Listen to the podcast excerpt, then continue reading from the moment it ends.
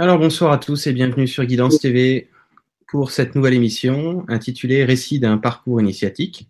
Et aujourd'hui, avec mes amis Fred et Dany, euh, on va vous parler, euh, ils vont surtout vous parler euh, de leur parcours, vous raconter un petit peu ce qu'ils souhaitent vous partager. L'idée, c'est de faire écho à certaines choses que, certains peuvent vivre à leur façon dans, dans, dans le parcours qui est le vôtre. Euh, donc je vous rappelle un petit détail technique pour ceux qui ne savent pas où poser leurs questions ou mettre leurs commentaires dans le chat en direct. Vous avez juste à cliquer en fait euh, dans le coin inférieur droit de la vidéo. Vous cliquez sur le logo YouTube. Ça vous renvoie directement sur YouTube si vous n'êtes pas sur YouTube. Et de là, sur la droite, vous avez un, chat dans lequel vous pouvez effectivement mettre vos, vos questions qu'on posera euh, à mes invités tout à l'heure. Euh, si vous n'avez pas de compte Google, euh, de compte YouTube, bon ben vous ne pouvez pas. Et sinon vous en créez un, c'est vite fait un Gmail. Euh, voilà, parce que je sais qu'il y a beaucoup de personnes qui m'ont demandé euh, comment on fait pour pour poser des questions. Donc c'est pas compliqué. Le coin inférieur droit, vous cliquez sur YouTube et vous arrivez sur YouTube. Voilà pour ça. Euh, eh bien bonsoir Fred et Dany. Bonsoir. Salut Et bonsoir tout le monde. Bonsoir. Bienvenue sur Guidance TV et, merci, quelque part d'être présent, on va dire, tout simplement. Et merci de nous accueillir pour, euh, pour notre témoignage, notre partage qu'on a envie de, de faire passer, de transmettre ou de partager simplement si ça peut aider des gens. Ben voilà. C'est le voilà. Absolument. Merci. Alors, on va faire comme les gens ont l'habitude avec moi. On va se prendre trois minutes, hein, les fameuses trois minutes de Jérôme. On va se prendre ces trois minutes pour rien. On va simplement fermer les yeux et respirer profondément afin de, afin de vous centrer dans l'énergie du groupe.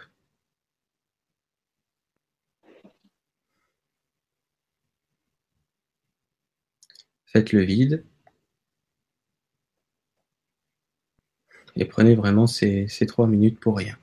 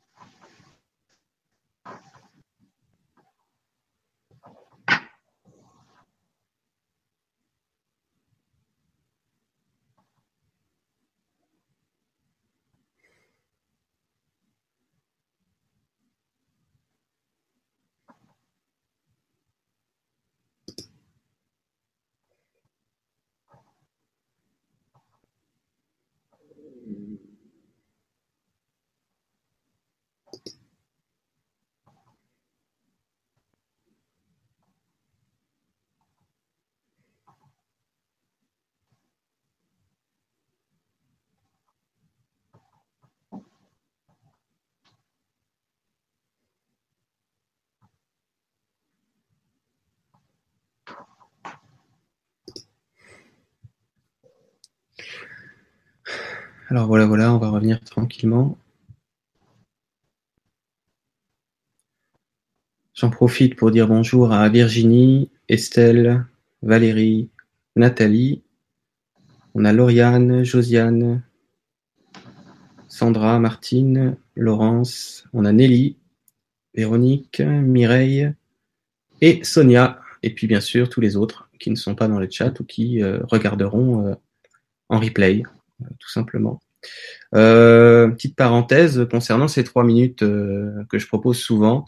Euh, certains l'ont peut-être vu. J'ai récemment, il y a quelques jours, écrit un article là-dessus sur mon blog. Donc, si vous voulez le lire et avoir un petit peu plus d'informations concernant euh, l'utilité de ces de ces trois minutes qu'on prend prend ensemble à chaque fois et que vous pouvez aussi faire chez vous, bah, vous pouvez lire l'article sur guidancelumière.com et voilà, ça vous en dira un peu plus sur le pourquoi du comment. Voilà, voilà. Ben, je pense qu'on va pouvoir tranquillement commencer et puis euh, je vais vous laisser la parole et puis partager ce que ce qui vous fait plaisir tout simplement de partager à nos auditeurs et puis euh, nous emmener un petit peu dans, dans votre histoire et dans, dans votre parcours tout simplement. Ok, merci. Ça va, je te cède la parole. Alors donc moi c'est ben, Fred et euh, je pense qu'avec Dany la première chose qu'on a envie de partager c'est tout ce qui tourne autour d'une relation de couple. Waouh Un peu de, pour résumer, conte de fées. C'est vraiment ça. Je pense que c'est la première chose, c'est ce qu'on, c'est ce qu'on vit ensemble depuis un peu plus de trois ans maintenant. J'y reviendrai après, mais c'est de dire oui, l'amour dans le couple, il est tout à fait possible et il peut être merveilleux merveilleux à partir du moment où on a pris la décision de d'abord d'aller voir en soi ce qui se passe. Et je remercie Dani de, de, de m'accompagner sur ce chemin depuis, euh, depuis ce temps. Et alors, pour résumer par rapport à tout le monde, en fait, il y a bientôt un an, on a tout lâché, tout arrêté, tout lâché et de partir comme ça simplement parce qu'à l'intérieur, quelque chose nous disait, lâchez tout et, lancez-vous, partez. Voilà, c'est euh, en gros. J'ai envie de, de céder la parole à Dani si elle a envie de compléter, de rajouter par rapport à ça. Bien sûr. En fait, euh, je pense que tout être dans la vie cherche quelque part une sorte de moitié de complémentarité, le, le puzzle, vraiment la pièce qui vient s'emboîter. Et euh, c'est à partir du moment où on arrête de chercher qu'on trouve. Parce qu'à partir du moment où on, fait une fixette où on veut absolument, il y a ça qui compte, c'est de trouver la personne avec qui on peut passer le temps qu'on imagine, vivre nos rêves, etc. On perd ce temps à rêver et on ne voit pas autour de soi. On ne regarde pas autour de soi. Et c'est en fait quand on a arrêté de chercher et qu'on est bien avec soi, Fred parlait euh, tout à l'heure d'amour inconditionnel, à partir du moment où on est bien avec soi et qu'on peut très bien vivre avec soi, et comme moi je dis toujours, il y avait, à l'époque, je voulais plus composer qu'avec un seul, un seul être vivant, c'était un chat. Eh bien, quand on est arrivé à ce moment-là où on peut se poser, être bien avec soi, la personne arrive. Parce que notre rencontre, c'est quelque chose de très particulier, totalement euh, inattendu, mm-hmm. improbable. Rien ne. Il n'y avait absolument rien qui pouvait se passer. Et puis, euh, justement, c'est là où les choses euh, se sont présentées et, se sont placées. Mm-hmm. Alors, pour poser un peu le, background pour que les gens comprennent, euh, quand on s'est rencontrés, donc exercé une fonction officielle, euh, rémunérée. J'étais un salarié. J'étais conseiller emploi en Belgique. Donc, à l'équivalent en France, c'est votre pôle emploi. Donc, j'étais dans la même institution en Belgique et j'avais une activité indépendante complémentaire dans le bien-être en fait, principalement, je faisais de mon mieux pour enseigner le, chemin du Reiki et je donnais un peu de, massage tantra. Et lors d'un des stages de Reiki que je donnais de premier niveau, ben, une amie est arrivée avec Dani en lui disant Oh, il serait bien que tu fasses un stage de Reiki. Voilà. Mhm. Et on s'est rencontrés lors de ce stage. Au début, il y a n'y a rien eu, mais comme Dany était aussi dans le tantra depuis plusieurs années, on avait décidé simplement de faire un échange. Et on a commencé à, se côtoyer comme ça, et puis quelque chose est né. Et à un moment, un déclic à l'intérieur de nous, on s'est rendu compte qu'on avait en face de nous la personne, quelque part, on avait toujours cherché. Mais avec une peur énorme qui naît à l'intérieur de se dire, oh là, qu'est-ce qui se passe Il y a quelque chose en moi qui résonne. Cette personne, c'est la personne que je cherche quelque part. Et, et de là a commencé notre travail de couple, si je puis dire, j'aime pas le mot travail, mais vraiment de d'avancer dans le couple en se rendant compte que l'autre est toujours un miroir, aussi bien dans le positif que dans le négatif. Donc, tout ce que j'aime bien chez l'autre, je l'ai aussi. Mais peut-être que je ne l'ai pas encore découvert. Mais c'est surtout tout ce que je n'aime pas est présent chez l'autre. Et une relation de couple classique, je pense que tant qu'on n'est pas conscient, on est toujours dans ce fameux trigone, triangle, victime, sauveur, persécuteur. Et toutes les relations de couple classiques, on tourne dans ces trois rôles. Et il y a des couples qui tiennent ensemble depuis des années, mais qui sont toujours en train de, jouer, de, de prendre ces rôles, ce conditionnement de société, parce que je pense que depuis notre naissance, on est conditionné et on rentre dans ce rôle de victime, sauveur, persécuteur. Et en grandissant, ça se renforce. Alors, avec Dany, on se rendait compte qu'effectivement, l'autre est sur, au bout d'un certain temps dans une relation de couple, de plus en plus le miroir négatif va se montrer. Et si on n'est pas conscient de ça, ben, nous renvoyons toujours aux aspects négatifs qu'on n'aime pas chez nous. La relation de couple va se dégrader ou bien elle va tenir parce qu'on tient, on a une peur, une peur de rester seul, etc. Avec Dani, non. C'était toujours, OK, qu'est-ce qu'elle me renvoie que je n'aime pas chez moi? Et donc, c'était vraiment le, la descente en profondeur pour découvrir c'est quoi le secret de l'amour inconditionnel et se rendre compte que ah, plus on avance, plus on est bousculé, mais plus on libère des, des vieilles souffrances qui sont là à l'intérieur de nous, et plus on les libère, plus on les accueille, plus on se prend tel que l'on est, plus l'amour à l'intérieur grandit et plus on se sent animé. Et avec Dany, le fait d'avoir tout lâché il y a bientôt un an a permis que la seule chose à laquelle on se consacrait, c'est simplement prendre soin de nous. Voilà, plus de, plus, de conditionnement de travailler pour faire rentrer de l'argent, non, on a un petit véhicule devant nous et on se consacre à, on voyage, on voyage à l'extérieur parce qu'on a commencé par faire du, du, du woofing, ce qu'on appelle le, le woofing, donc c'est travailler, travailler. On est hébergé chez un autre et pour 4 à 5 heures de, de travail par jour, on est logé et on est nourri. À côté de ça, ben, on avait un petit pécule pour, pour notre argent, argent de poche.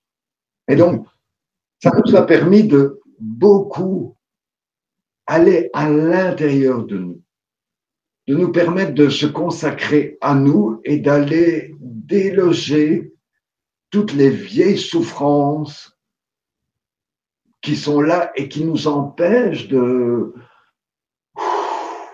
d'être bien à l'intérieur. Je sais pas si tu as envie de... Oui, j'ai envie quand même. Parce que je parle beaucoup. euh, moi, j'ai réalisé quelque chose, c'est qu'en fait, euh, dans le couple est en fait la meilleure thérapie de groupe qui existe.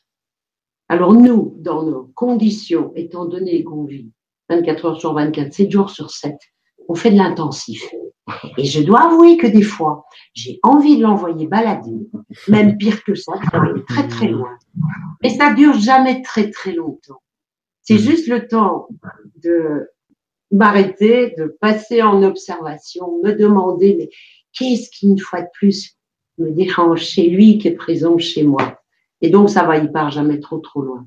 Mais c'est vrai que euh, quelque part, je le trouve, mais vachement courageux d'être comme ça confronté l'un à l'autre d'une manière aussi euh, euh, existante en temps, parce que bon, allez, comment dirais-je, il n'y a pas un jour où on se voit moins d'une heure.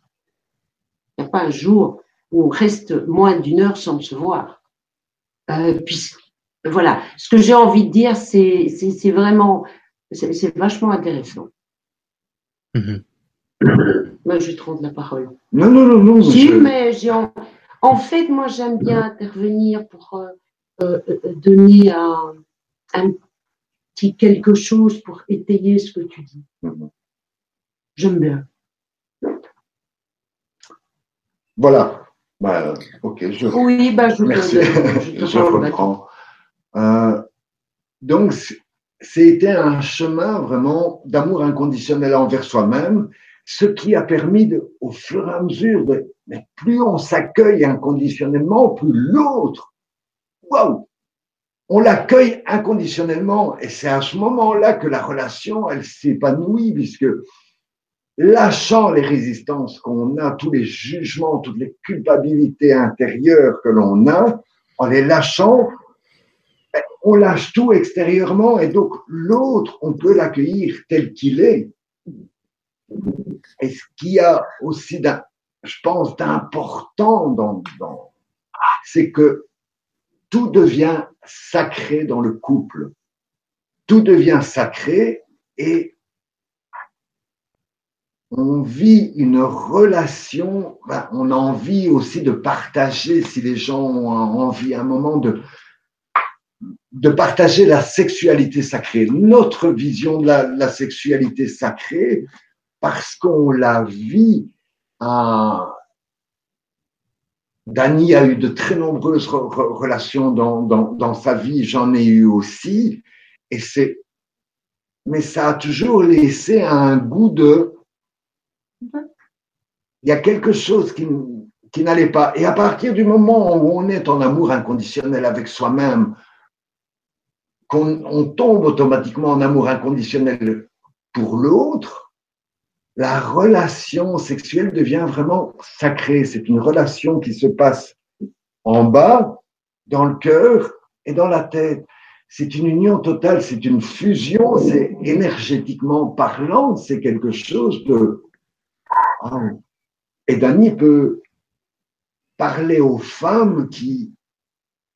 Je te laisse la parole à, ce niveau-là, parce que c'est ton, c'est ton domaine. Je pense qu'elle a des choses à partager.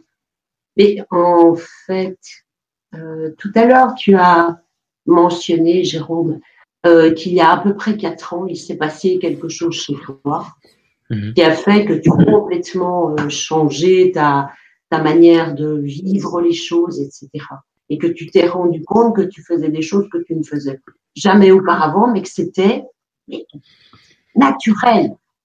Naturel. C'était dans ce que tu avais à faire. Des fois, tu avais ton, ton jugement extérieur, mais tu as continué. Et en fait, je me souviens d'il y a.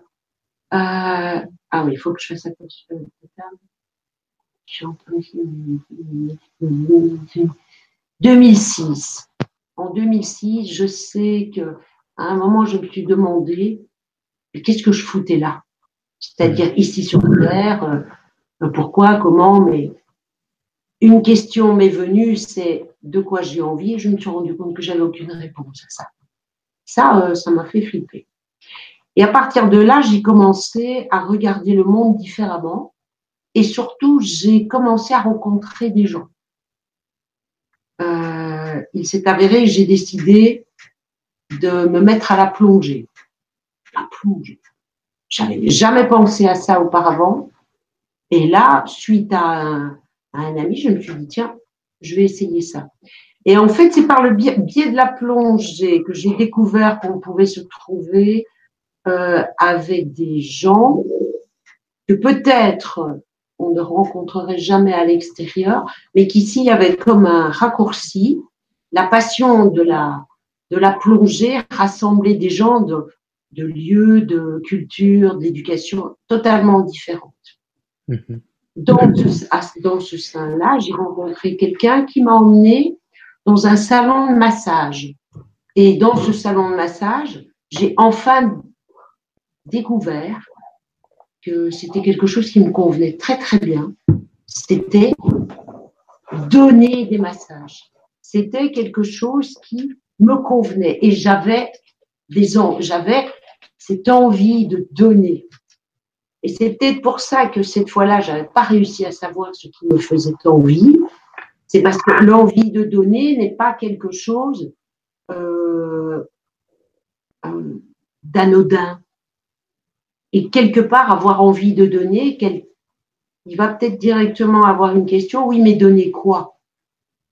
Et là, je n'avais pas encore la réponse, mais j'étais déjà dans l'envie de donner. Et euh, voilà, c'est là où j'ai commencé à, à travailler sur moi et à travailler au niveau de l'amour inconditionnel. Mais mon amour inconditionnel était très très loin. J'étais plutôt dans un amour très conditionnel. Et je vais encore, je veux dire dans le parcours qui, qui se passe, je vais encore vivre des années qui vont faire que je ne vais toujours pas m'aimer.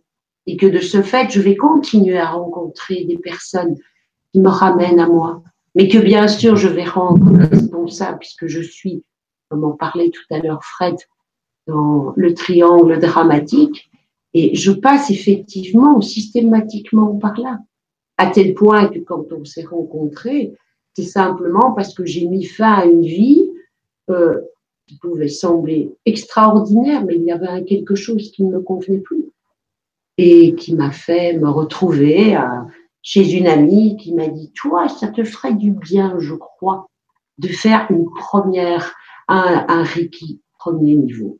J'ai pas posé de questions, rien du tout, je me suis retrouvée là. Et là, il y a quelque chose qui, s'est passé. Je me suis rendu compte euh, combien, combien une beauté intérieure pouvait être rayonnante et pouvait gommer toute idée. Euh, c'était, c'était une autre vision. Euh, là, j'ai commencé à avoir un regard différent. Mais j'ai encore mis énormément, énormément de, de, de pièges, énormément de, de, choses pour que ça n'aille pas. Je recherchais mon scénario habituel. Et là, je vais recéder la parole à Fred euh, car tu te souviens certainement de tout ce que j'ai pu te mettre comme bâton dans les roues. Oui. Mais peu importe. Mais je vais revenir à, la question que, à la proposition que je t'avais lancée, c'est par rapport aux femmes. Oui, j'ai oublié. Que tu peux parler de, ta sexualité par rapport. Euh, tout à fait. Moi, je suis un, poisson rouge dans un bocal. Eh bien, euh, j'ai, oui, voilà ma vie sexuelle. Ma vie sexuelle, j'ai eu l'impression qu'elle euh, se terminait quand euh, ma ménopause est apparue. Et en fait, ma ménopause m'a mise en face de ce manque d'amour que j'avais par rapport à moi, de ce manque de d'autorisation, de lâcher prise, de, douceur par rapport à moi-même euh, que je ne me donnais jamais. Et donc, à partir du moment où j'ai euh, découvert la ménopause, ça a été une catastrophe pour moi jusqu'à un certain point. Et je sais autour de moi le nombre, autour de moi, bien plus loin que ça, le nombre de, femmes qui ont euh, ce passage difficile. Et je pense que ah, je crois que j'ai réussi à, faire le tour de tout cela, de tous les désagréments, machin, etc je, pense avoir compris pourquoi certaines personnes, certaines femmes, évidemment, le vivent moins bien que d'autres. Euh, et c'est vrai que je pense que je pourrais les aider à ce niveau-là. Et comme au niveau de la ménopause, les choses seraient beaucoup mieux acceptées, tous les effets indésirables, euh, dis-le-moi, disparaîtraient, disparaîtraient et permettrait justement de revenir à une sexualité très épanouissante et tout aussi amusante que avant la ménopause. Voilà. Mhm. J'ai envie d'embrancher sur ce qu'elle dit parce que je pense que j'ai également quelque chose que je peux partager aux hommes. Je veux dire, parce que les hommes ont un masculin blessé. Et parfois, ce masculin blessé les fait aller dans un ego surdimensionné auprès des femmes qui deviennent machos et compagnie. Mais quand on regarde l'autre côté du, macho, ben, il y, a, y, a, un homme qui est profondément blessé. Et euh, dans sa sexualité. Et là, je pense que j'ai aussi des choses à partager aux hommes qui ont envie d'entendre sans tabou, mais je ne ferai pas devant une caméra, moins que ce soit vraiment le sujet, mais vraiment d'aller profondément dans la sexualité masculine blessée et comment j'ai réussi à, me, à guérir toutes ces blessures à ce niveau-là. Euh, je peux partager aussi, parce que j'ai dû faire un choix qui m'a déchiré émotionnellement quand on est parti. Euh, c'est quand on est parti, j'ai coupé toute relation avec ma fille qui avait à l'époque 5 ans. Mais mon, mon ressenti intérieur, c'était donc de partir avec Dany et de suivre ce, ce chemin.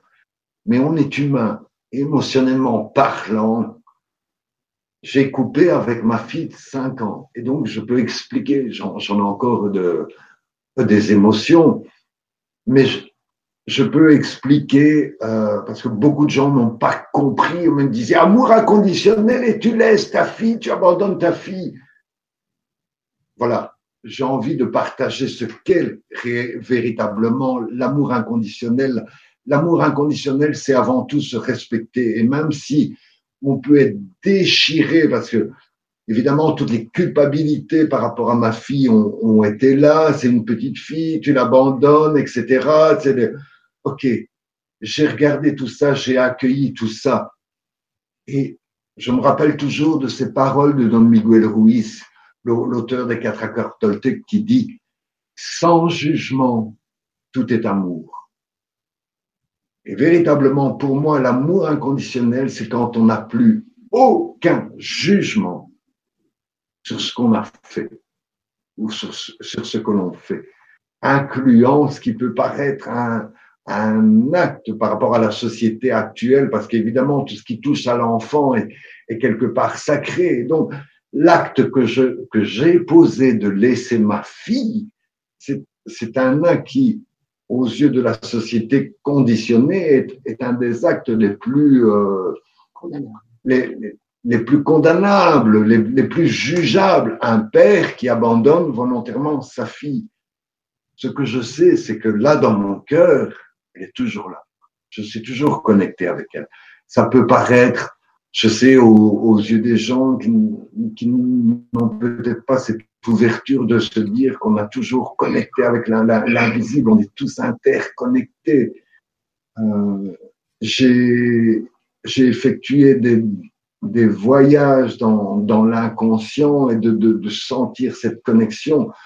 Je sais au jour d'aujourd'hui que véritablement, c'est plutôt je sens plutôt que je sais, c'est par moments toute cette interconnexion je n'ai plus aucun. Euh, je suis en paix avec mon passé, je suis en paix avec mon ex-compagne, je suis en paix avec mes, avec ses, ses parents où il y a eu beaucoup de tensions. Et maintenant, actuellement, je n'ai plus que de l'amour. Je n'ai plus que de l'amour pour, pour ma famille où là aussi c'était une rupture. J'ai coupé du jour au lendemain tout contact avec euh, ma, ma famille en Belgique et qu'ils qui se demandent un peu quoi et pourtant, de, depuis mon cœur, je les aime d'un amour débordant. Mais actuellement, je ne saurais pas avoir un contact, euh, parler avec eux. Mais à partir de là, je sais que comme c'est là, c'est grand ouvert pour eux, j'ai pas besoin de plus, moi. Je suis en paix avec tout ça. Je les aime.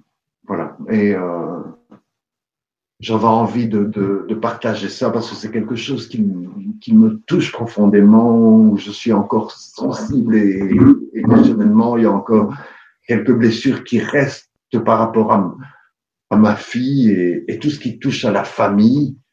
Mais je sais que le chemin que j'ai pris me permet de, à l'intérieur, ça devient de plus en plus pétillant, ça, de, ça devient de plus en plus un, un soleil intérieurement, quand je rentre à l'intérieur de moi, c'est, c'est la paix.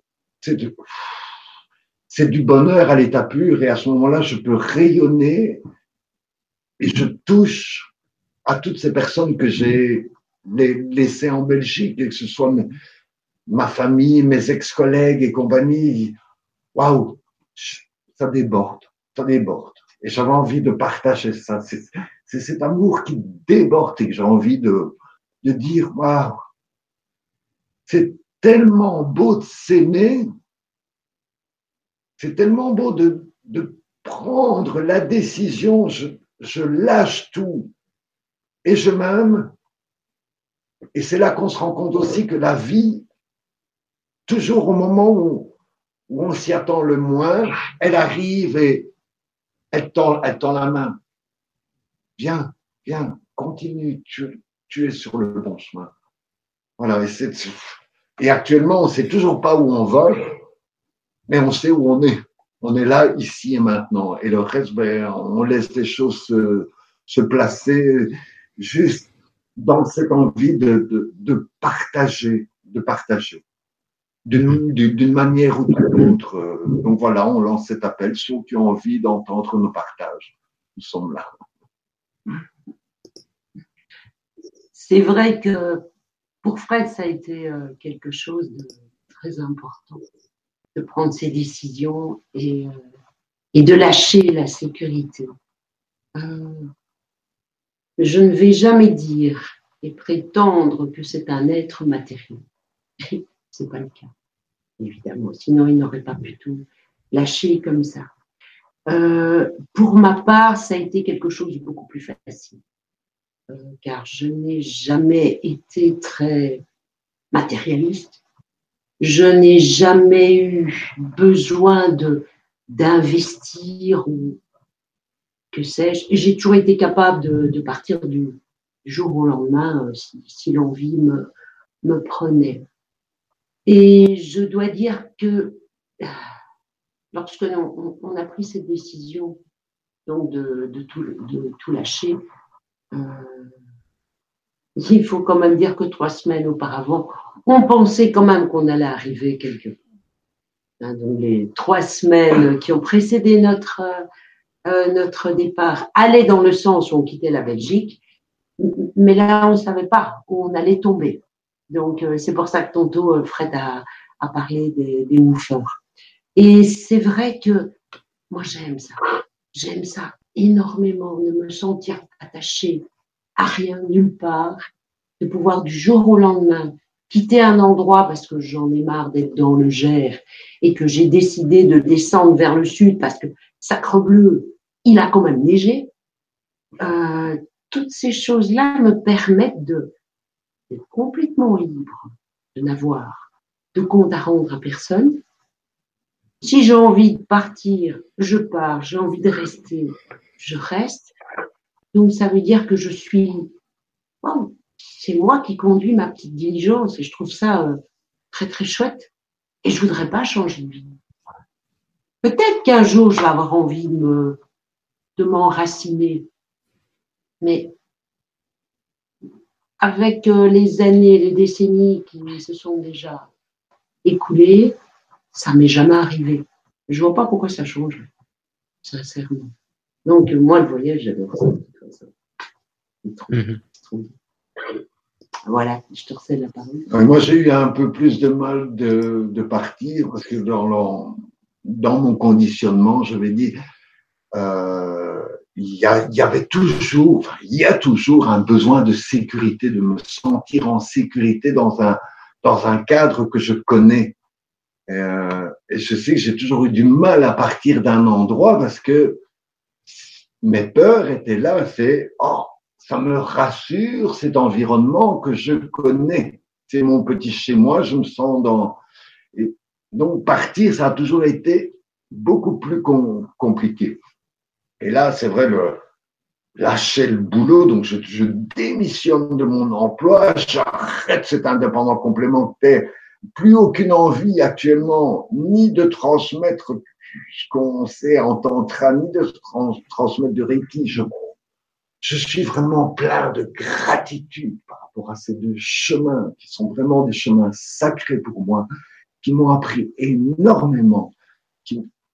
Mais plus dans cette envie de, de, de partager ça, plutôt dans, dans l'envie de, de partager ce qui est là, ici et maintenant, ce que je ressens là, dans, dans, dans, dans cet instant, dans le partage avec quelqu'un.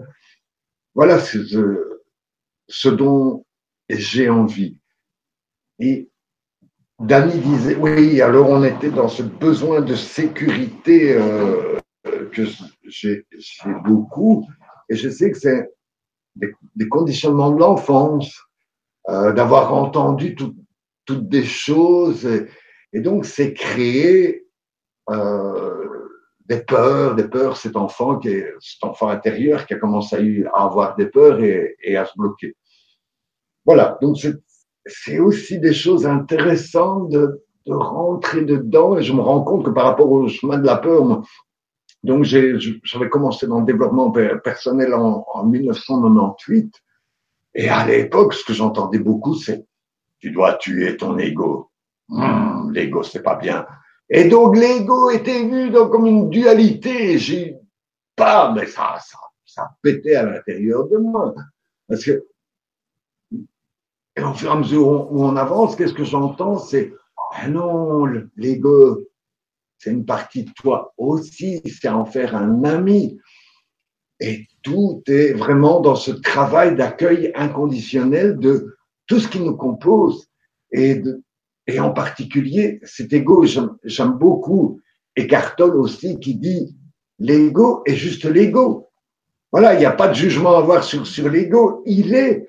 Et en tant que tel, hein, quand on peut être en amour inconditionnel pour cet ego, à ce moment-là que ça s'ouvre aussi.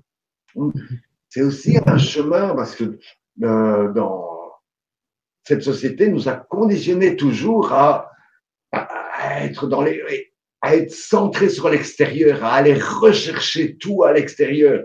Et c'est de là que le, on vu, c'est une société où c'est des égaux qui, qui s'entrechoquent sans cesse. Et de là, c'est cette fameuse relation triangulaire de victime, sauveur, persécuteur. Tout est basé sur, sur, la personnalité. Et notre chemin ici, c'est d'avoir coupé tout avec la société et tout ce qui est dû, euh, dans une routine d'un travail et compagnie. Et c'est à ce moment-là qu'on se rend compte, ça c'est la vie, ça c'est la vie, ça c'est m'occuper de moi c'est la seule chose dont on nous demande, c'est être heureux et s'occuper de nous, pas d'être dans un système où on paye des impôts, où on travaille toute sa vie pour euh, pourquoi? Pour entretenir un système. Et le système est tel qu'il est. J'ai pas de jugement là-dessus. Mais moi, en tant qu'individu, l'acte que j'avais envie de poser, c'était de sortir. Et en octobre de, de, de 2016, quand je j'ai eu trois semaines, un mois euh, très bousculante émotionnellement où j'ai beaucoup voyagé dans ce que je vais dire mon inconscient. Et là m'est venu clairement coupe tous les liens énergétiques qui t'enchaînent au système. Et donc, peu à peu, et c'est ça que j'ai démissionné de, mon emploi, pour moi, c'était poser un acte énergétique dans le sens de je suis libre et je désire faire confiance en la vie, puisque c'est ce qu'on enseigne dans, le Reiki et dans le Tantra, c'était faire confiance à la vie. À partir du moment où on prend la décision de s'aimer inconditionnellement, on avance et la vie fournit au fur et à mesure tout ce qui est nécessaire pour ce chemin. Mais évidemment, c'est très inconfortable parce que dans notre conditionnement, on, est formaté par les peurs et donc de tout lâcher, c'est lâcher ce fameux besoin de sécurité que j'exprimais tantôt, d'être dans mon petit, dans, mon petit lieu que je connais. Euh, voilà, c'est ça. Et donc, c'est vraiment, et c'est, je lâche tout, je fais confiance. Et c'est extrêmement inconfortable à, à, à faire au début, puisque c'est, je rentre dans l'inconnu, je ne sais pas où je vais, mais je fais confiance. À l'intérieur de moi, je suis connecté au tout. Et, la seule chose dont le tout a envie, c'est que je puisse m'exprimer librement dans la joie, dans l'harmonie, dans, l'amour, d'incarner, d'être, amour. Voilà. Des... Mhm. Je ne sais pas si toi, tu as une question. Bah, les questions, il y en a plein, mais euh, tu as répondu en fait, à anticiper la question de Lauriane qui disait la décision de tout lâcher, euh, comment vous est-elle venue en fait? Et je voulais aussi revenir là-dessus euh, parce que c'est c'est aussi pour ça que qu'on a appelé ça récit d'un parcours initiatique parce que c'est vraiment le côté de, de, de, de, de se jeter à l'eau et, et, d'entrer dans un parcours euh, à l'aveugle, si on peut dire ça comme ça. Et l'initiatique, pourquoi ce parcours? Alors qu'on le fasse tout seul ou qu'on le fasse à deux, ça change rien. Moi, je l'ai fait tout seul. J'ai aussi vécu euh, mon initiation, si on peut appeler ça comme ça, on aurait pu appeler ça autrement, mais c'est de se rendre compte que euh, quand tu te jettes à l'eau, on va dire ça comme ça, euh, comme tu disais si bien, c'est vrai que c'est pas facile d'être dans une confiance vis-à-vis de ce qui va nous arriver parce qu'on a été vraiment euh, formaté à penser qu'on doit se débrouiller tout seul. Euh, c'est-à-dire que si tu n'es pas à la hauteur, toi tout seul avec tes petits bras musclés et puis ta ton intelligence, euh, tu risques d'avoir des problèmes pour réussir à t'en sortir, etc. Donc on est vraiment, c'est fortement imprimé dans nos mémoires. Hein, transgénérationnel, peu importe, cellulaire, etc. Et, et, puis c'est dans la pensée collective, donc c'est dans l'air en fait. C'est dans l'air en fait de se dire bon ben voilà quoi, si je claque la porte ou si je, je me jette à l'eau, peu importe euh, euh, le jeter à l'eau que c'est, et chacun vit le sien. Et c'est vraiment important pour ça que que, que, que, je tenais vraiment à vous, voilà, que vous puissiez partager aussi cet aspect de, euh, on découvre en fait, à travers sa propre expérience, chacun peut découvrir que quand on jette à l'eau, sans filet comme on dit, hein, on se jette sans filet, il y a vraiment quelque chose qui nous rattrape et il y a de la magie qui arrive dans le sens que euh, euh bah, on, finit par aussi devenir l'observateur inévitablement de ce qui est en train de nous arriver hein, et, on finit par se rendre compte. Il y a toujours euh, la rencontre qui va faire que ou le, le, petit truc qui va faire que et, et, et, on voit que tout ce qui est essentiel euh, arrive, mais dans un ordre euh, encore plus judicieux que si on avait voulu euh, tout planifier, tout contrôler et tout machin. Et si vous pouvez un peu euh, tous les deux hein, nous parler un peu de cet aspect magique quelque part, même si on est un peu pété de trouille, hein, mais que malgré ça, on, on, voit bien cette intelligence qui orchestre euh, ce, que, ce que certains appellent le hasard, hein, on va dire ça comme ça entre guillemets, et, et, et cette magie en fait quand on se jette à l'eau. Qu'est-ce que vous pouvez nous dire par rapport, par rapport à cet aspect? Ok. Alors, j'ai plusieurs exemples de apprendre à faire confiance à sa guidance intérieure. On a tous à l'intérieur euh, des sensations, un ressenti. La, la guidance peut s'exprimer par une voix, par des sensations ou autre. Moi, je pense que la première fois où j'ai eu un ressenti très fort, ça devait être euh, Noël 2000. 2015, je pense. Noël de, 2015, où je prends la décision, donc à l'époque je suis salarié à 4 5 temps, je prends la décision de passer à mi-temps. Parce qu'à l'intérieur de moi, quelque chose me dit, passe à mi-temps. C'est, important. Accorde-toi du, du, temps pour toi, passe à mi-temps. Et à l'époque, je trouille. Je trouille parce que je vois l'aspect financier des choses et je me dis, waouh, comment je vais faire avec juste un mi-temps pour, pour boucler la fin du mois? Mais je reste dans cette confiance et je, je me lance. quand même euh, de, dire quand même qu'on avait commencé déjà à lancer les formations, oui, oui, oui, qu'il y avait les massages, donc il y avait ce côté-là qui se construisait petit à petit et qui mhm. apportait un cadre quand même sécurisant. Oui. Mais il y a autre chose qui viendra après ça aussi. Mais l'idée, donc, effectivement, c'était de, de, lâcher l'emploi salarié pour se diriger plus vers l'emploi indépendant. Mais à l'époque, l'emploi indépendant ne rapporte pas assez. Je sais que avec le mi-temps, ça ne suffira pas. Donc, de, développer plus. Mais soit. Mais donc, aux environs de Noël, je fais confiance. Quand je rentre début janvier à mon boulot, je demande un mi-temps qui commencerait au 1er avril. Et donc, et je reste avec ça. Et je fais dans le même temps, au, au courant mars, un travail sur mes croyances par rapport à l'abondance. Et je le, je vais vous dire un scoop. Il y, en, il, y en, a certains qui le savent, mais d'autres non. Et donc, je fais ce travail par rapport à la, donc, mon droit à l'abondance. Le 1er avril commence mon mi-temps. Le 3 avril, c'est mon anniversaire. Je me dis, ben, c'était un cadeau que je me fais de, de, de, de commencer mon mi-temps le 1er avril.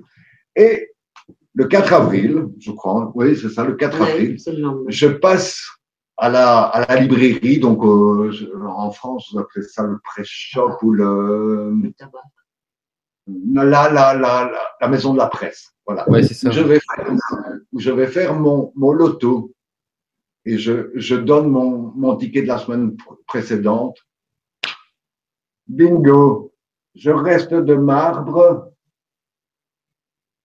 le libraire me dit euh, Tu as gagné une belle somme. J'avais gagné 48 000 euros. Et donc, je me fais Waouh Je venais de terminer un travail, j'ai fait confiance à, la Noël.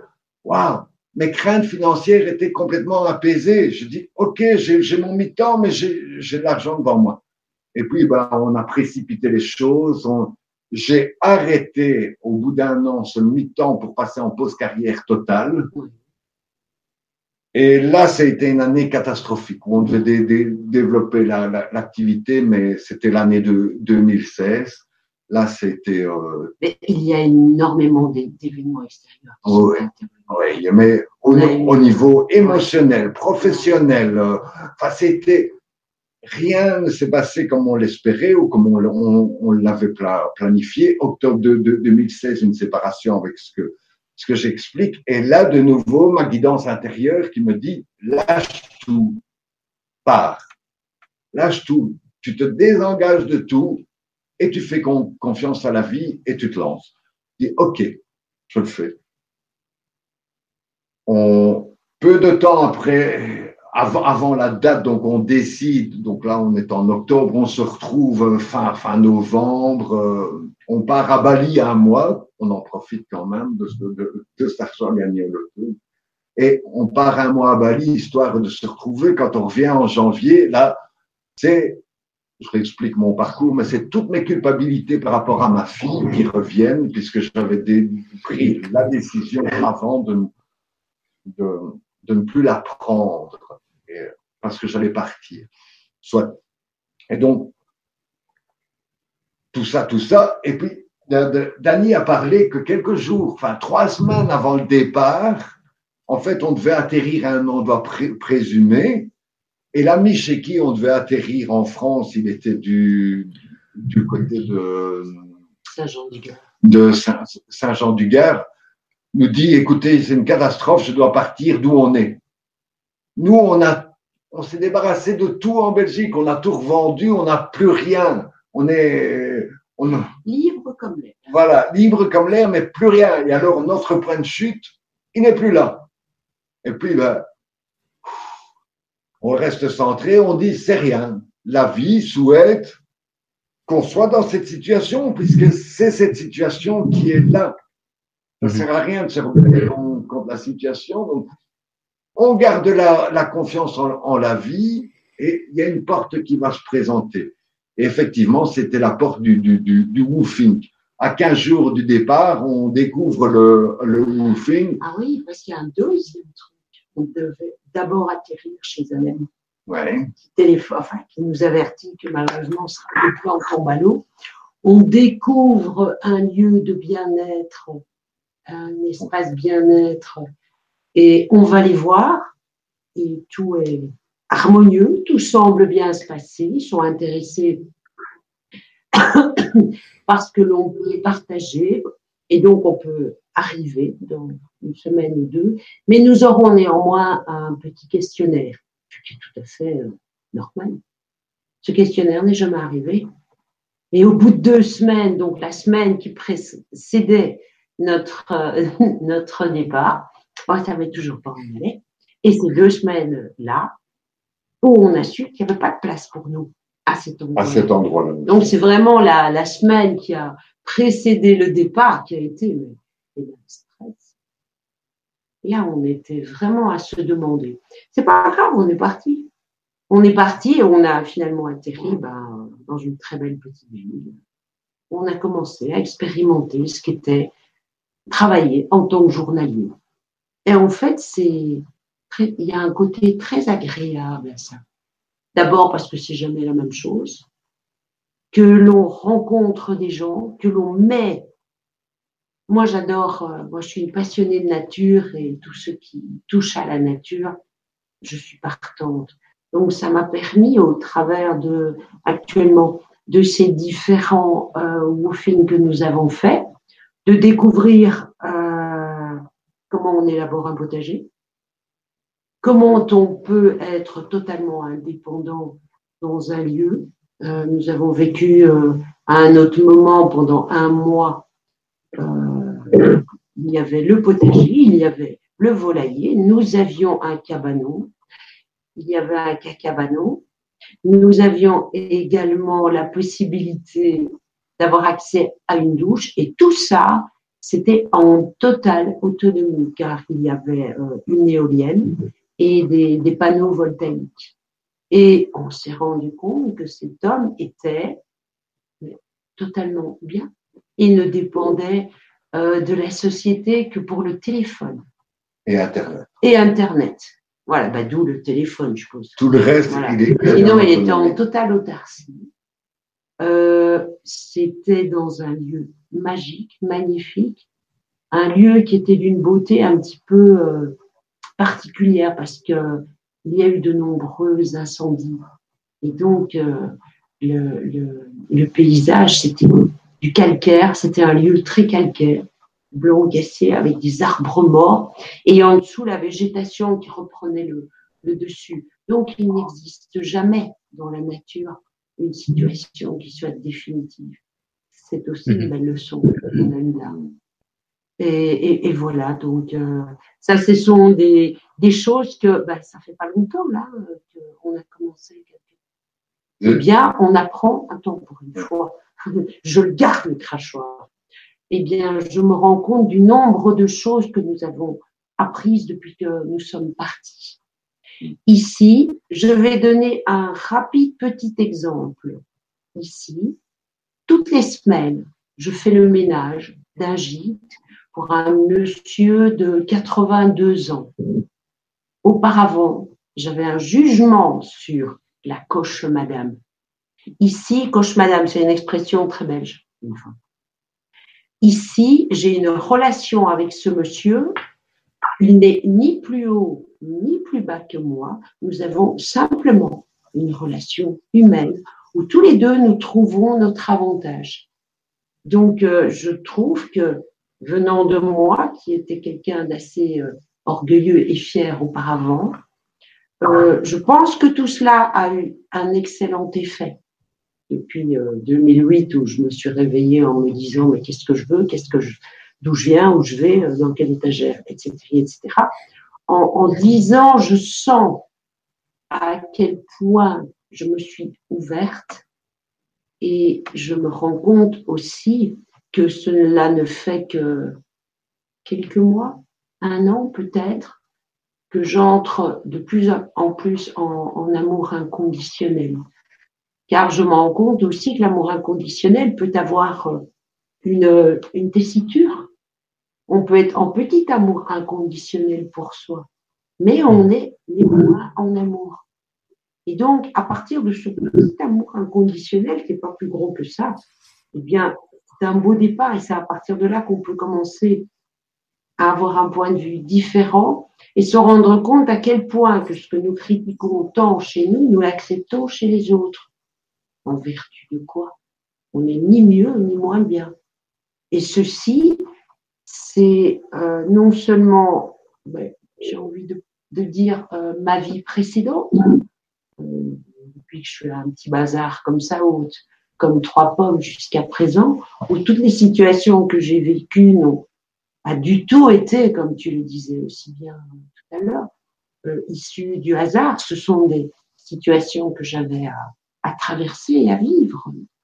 Et je toute situation, quelle qu'elle soit, on peut avoir une manière de la vivre qui nous appartient. Donc on ne peut qu'évoluer. Je vais te rendre la parole. Non. Si, si, si, c'est bon. Non, mais Si, si, j'ai la bouche, bouche, bouche sèche. Je vais parler.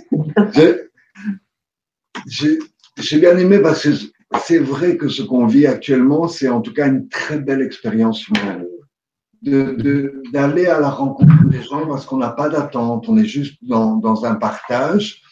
Et euh, ce qui avait de génial, pour revenir à ce que la vie qui envoie un signe, ben on était donc euh, où, où, elle disait chez, chez, cet homme qui vivait en autonomie et on a reçu un message de la dame chez qui on est actuellement ah depuis le, le, le, le, mois d'octobre.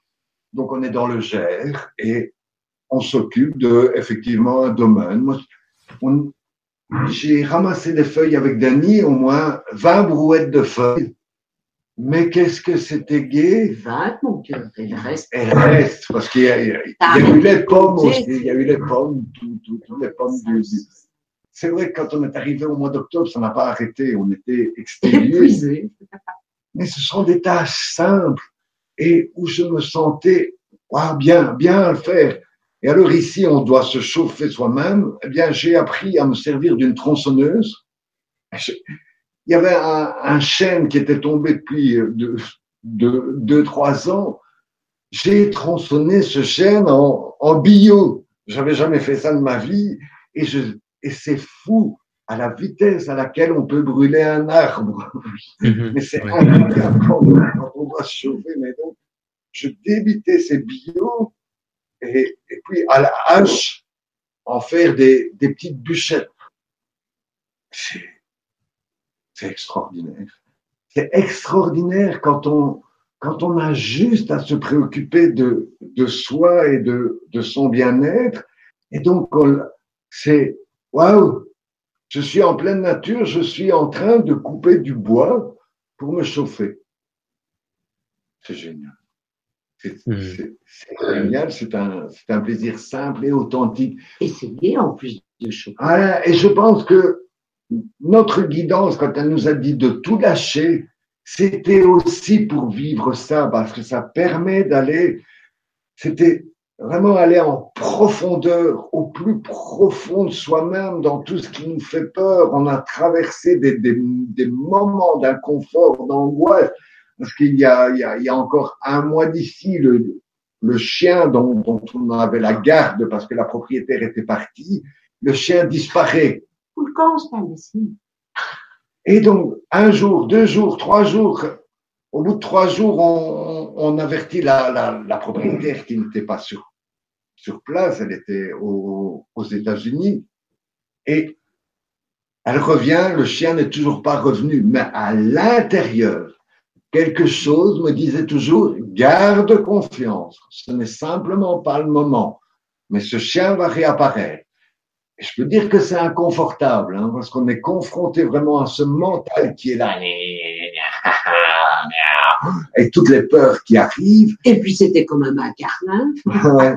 Et, et de l'autre côté, il y a quelque chose à l'intérieur qui dit, reste dans la confiance.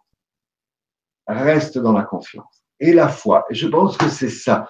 Au, au, fur et à mesure, quand on, quand on se décide à écouter cette guidance intérieure, c'est se donner le temps d'y faire confiance. chacun évolue au rythme qui lui est propre.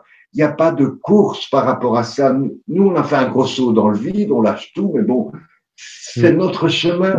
Chacun peut avancer à son rythme. Le tout, c'est ah, et si je donnais, si j'écoutais ce qui résonne là, euh, je pense que les, les Québécois ont une expression qui fait si ça fait wow, c'est que c'est bon, c'est que c'est le chemin. Si ça fait n'écoute pas. Ça, ça doit être Et donc, c'est ça, c'est quelque part essayer de ressentir en soi le, ce qui va nous faire vibrer au niveau du cœur et d'apprendre de plus en plus à faire confiance à ce, à ce qui est là. Et même si parfois c'est totalement décalé par rapport à ce qu'on vit, c'est d'y faire confiance.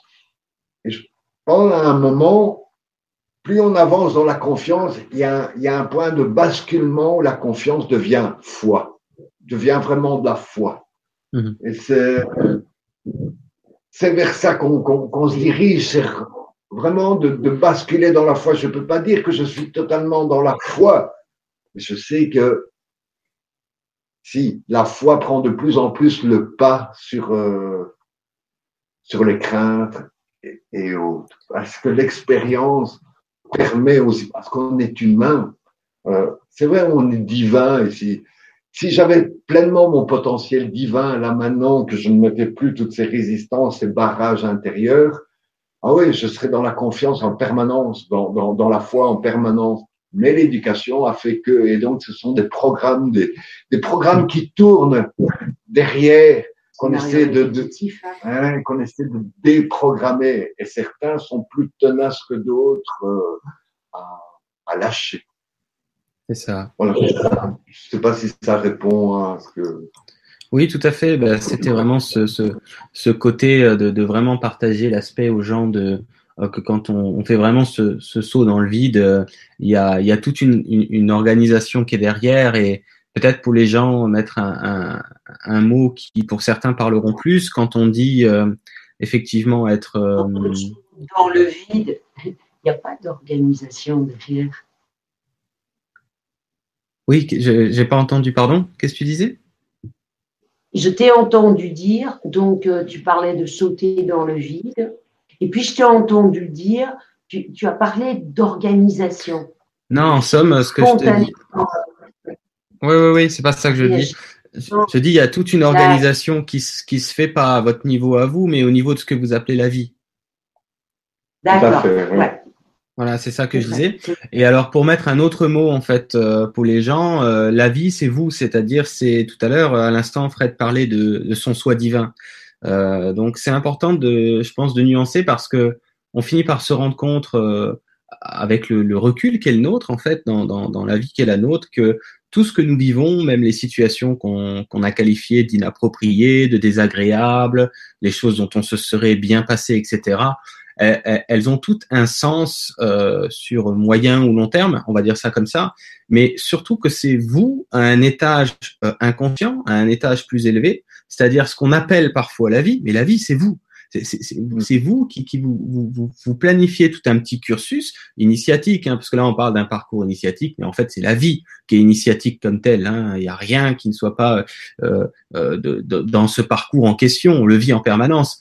Mais là, le, fait de le mentionner dans le, thème de cette conférence, c'est vraiment pour mettre l'accent sur le fait qu'on on- c'est beaucoup plus facile de se rendre compte qu'on est soutenu par des parts de nous qui orchestrent euh, un jour, le, le- ce qui, ce qui euh, comme si c'est un jour à la fois, mais comme si on, finit par s'apercevoir que c'était vraiment dans une planification qui nous dépasse complètement et, et, qu'au final on a juste à se à vivre, il n'y a rien d'autre que ça, et que ça va permettre de s'apercevoir qu'on peut faire confiance à la vie, ça va permettre de s'apercevoir qu'on est soutenu, ça va permettre de s'apercevoir que bah, c'est plus facile de s'en rendre compte quand on fait ce saut, euh, ce saut dans le vide, comme j'aime bien l'appeler, plutôt que quand on, on pète dans la soie euh, euh, ou dans le coton euh, à la maison. Euh, quand on est entouré de coton, euh, c'est difficile de se rendre compte parce qu'on se met pas en péril entre guillemets. Hein, on pense se mettre en péril, mais si on le fait pas, on peut pas se rendre compte qu'on est repêché par par une intelligence qui nous dépasse.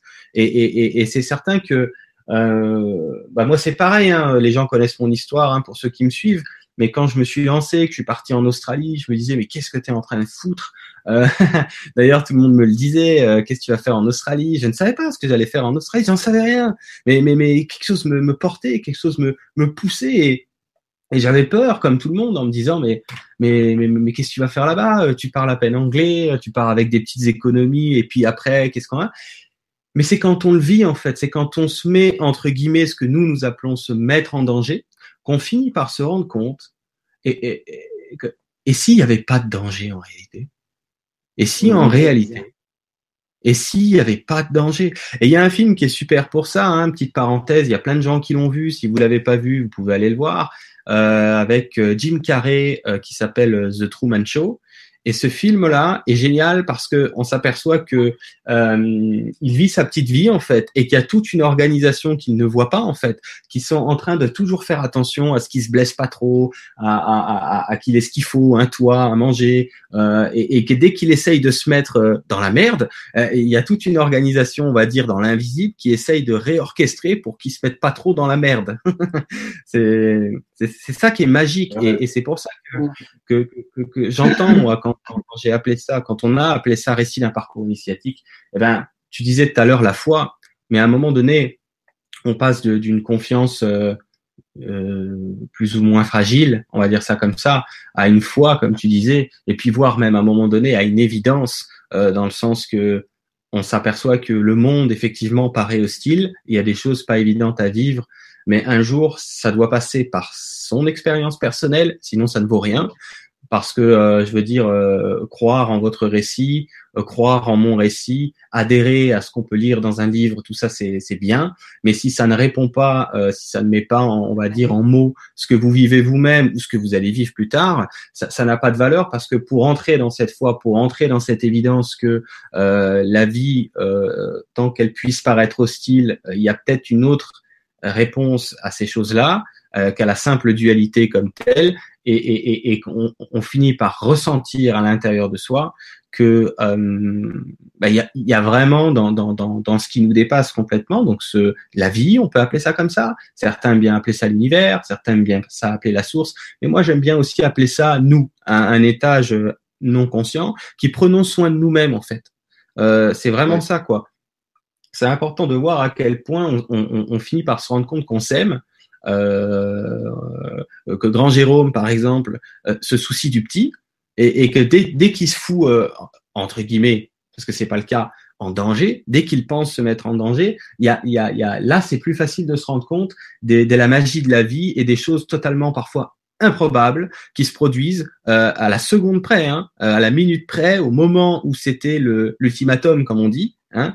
Et, et, tac, il y a toujours un truc et, et on se dit putain c'est incroyable quoi. Je, je, je, je, ça, ça, et je pense que c'est ça aussi pour les gens, ce qui est important de, de, de, de, à travers leur expérience évidemment parce qu'ils n'ont pas le choix, il faut que ce soit la leur, de, se rendre compte qu'il y, a, il y a vraiment un staff qui, qui, qui est dans l'invisible, c'est nous hein, sur une version plus large, qui, qui prenons soin de nous-mêmes et que quelque part, quand on vit ça, on se rend compte que premièrement le monde n'est pas aussi hostile qu'on pourrait le croire peu importe que les gens parlent de guerre ou quoi que ce soit, ça change rien, et, et, et, et qu'il y a un cadre, qu'il y a quelque chose d'intelligent qui englobe euh, nos parcours euh, qui, qui, qui, sont euh, très personnalisés hein, finalement, hein, chacun son parcours, et d'ailleurs le divin fait rien en double, hein, il fait tout à l'unité. Donc euh, c'est vraiment, s'il y a 7 milliards d'êtres humains, vous allez retrouver 7 milliards de parcours euh, différents.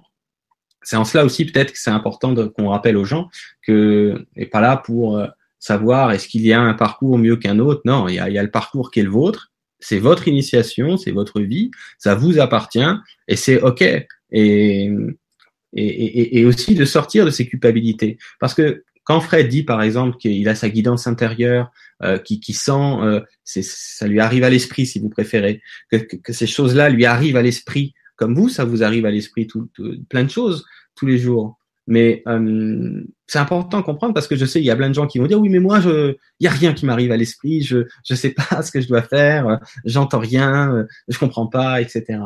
Mais il y a une façon consciente de vivre en fait à un moment donné la, la guidance, comme Fred l'a expliqué. Euh, mais il pourrait sûrement vous expliquer que dans une première partie de sa vie, c'était pas nécessairement conscience qu'il vivait. C'est juste qu'à un moment donné, l'oreille est plus tendue et il finit par s'apercevoir qu'il y a peut-être quelque chose qui chapeaute un peu l'ensemble parce qu'il doit le vivre. Il doit prendre conscience que euh, grand Fred s'occupe du petit, le conseil, etc. Mais c'est important de rappeler aux gens, c'est pas parce que vous pensez ne rien entendre que vous vivez à côté de vos pompes. Euh, comme si tout ce que nous avons vécu a un sens. Et on peut pas faire l'économie de notre passé, de notre parcours euh, d'avant ces prises de conscience là, qui, qui, qui, qui, qui est ni plus ni moins comme les fondations nécessaires pour ensuite vivre une, une ouverture, une clarté ou peu importe ce qui va accompagner tout ce processus. Mais parce qu'il y a tellement de gens aussi, c'est pour ça que j'aime bien que vous racontiez votre histoire. Euh, c'est important les, tout ce qui est récit euh, euh, de ce qu'on a réellement vécu. Euh, ça compte pour les gens euh, parce que les gens ont leur propre vie. Mais euh, pour se déculpabiliser, comme Fred en parlait tout à l'heure, le fait de ne pas entrer dans des auto-jugements par rapport à ce qu'il vit avec sa fille euh, ou par rapport à peu importe ce qu'il vit aujourd'hui ou ce qu'il a vécu, euh, c'est de comprendre qu'il y a toujours eu euh, votre vous plus large qui vous a orchestré sur mesure des scènes théâtrales qui feront un sens une fois que vous allez avoir l'ensemble de l'œuvre. Voyez? Mais tant que vous n'avez pas l'ensemble, on a l'impression que c'est le bordel, quoi, de se dire, euh, ouais, je comprends pas. euh, là, on a des questions, on va, on va y répondre. Là, il y a, y a, des gens qui se posent des questions, comme par exemple Virginie qui nous dit euh, comment faire quand dans le couple il y en a un seul qui fait ce chemin-là et puis que l'autre, euh, bon, bah voilà, c'est un peu, c'est un peu étranger pour lui ce, ce genre de façon de, de voir tout ça, mais de se rendre compte que chaque scène, chaque personne avec qui on partage les scènes de nos vies, il y a toujours un sens derrière n'y a pas d'erreur. Euh, quand c'est plus fait pour vous, ça s'arrête. Et, et, et, quand vous avez quelque chose à vous jeter à l'eau, en tout cas moi c'est comme ça que je le comprends, hein, euh, vous vous jetez à l'eau même si vous avez peur. Euh, vous vous jetez à l'eau parce que il y a, y, a, y a grand Fred qui pousse dans le dos et à un moment donné, bah, le petit il va quoi et puis il se dit bon bah je vais y aller, je vais voir et puis on va voir où ça m'emmène tout ça et on finit par se rendre compte que finalement ça se passe pas si mal quoi. Hein, mmh. C'est c'est ça. Ça se passe pas si mal. J'ai envie de, de rebondir ouais. par rapport à ce que tu disais, que tu, tu, tu, exprimais que certaines personnes pouvaient dire ouais, mais moi je n'entends rien. Mm -hmm. Je pense qu'il y en a peut-être qui entendent, mais qui n'osent pas le dire. Parce que euh, ça leur paraît un peu fou. Et là, je peux, je peux revenir aussi sur mon parcours. Ouais. Moi, à un moment dans, dans, mon parcours, on me diagnostiquait comme, comme bipolaire.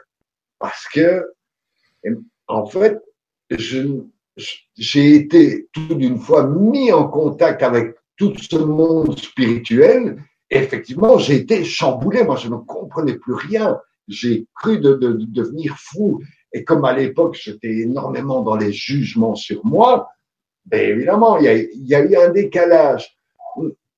Je pense que j'ai exploré pas mal par rapport à la, à la folie aussi. Je, je n'ai plus peur de la folie parce que j'ai embrassé ma, ma folie et je me suis rendu compte, effectivement, c'est le mental qui peut nous entraîner dans la folie. À partir du moment où on donne prise à nos peurs et au mental, on s'en va. Tandis que quand on, on lâche et qu'on accueille ce qui est, même la pensée la plus folle, eh, on la reçoit. Ok, qu'est-ce que j'en fais? Est-ce que ça me fait peur? Ben, Non, je, je me laisse traverser simplement. Et à un moment, je pense que quand la guidance est vraiment là, il y a une vibration supplémentaire, il y a ce petit waouh dans le cœur qui fait toute la différence.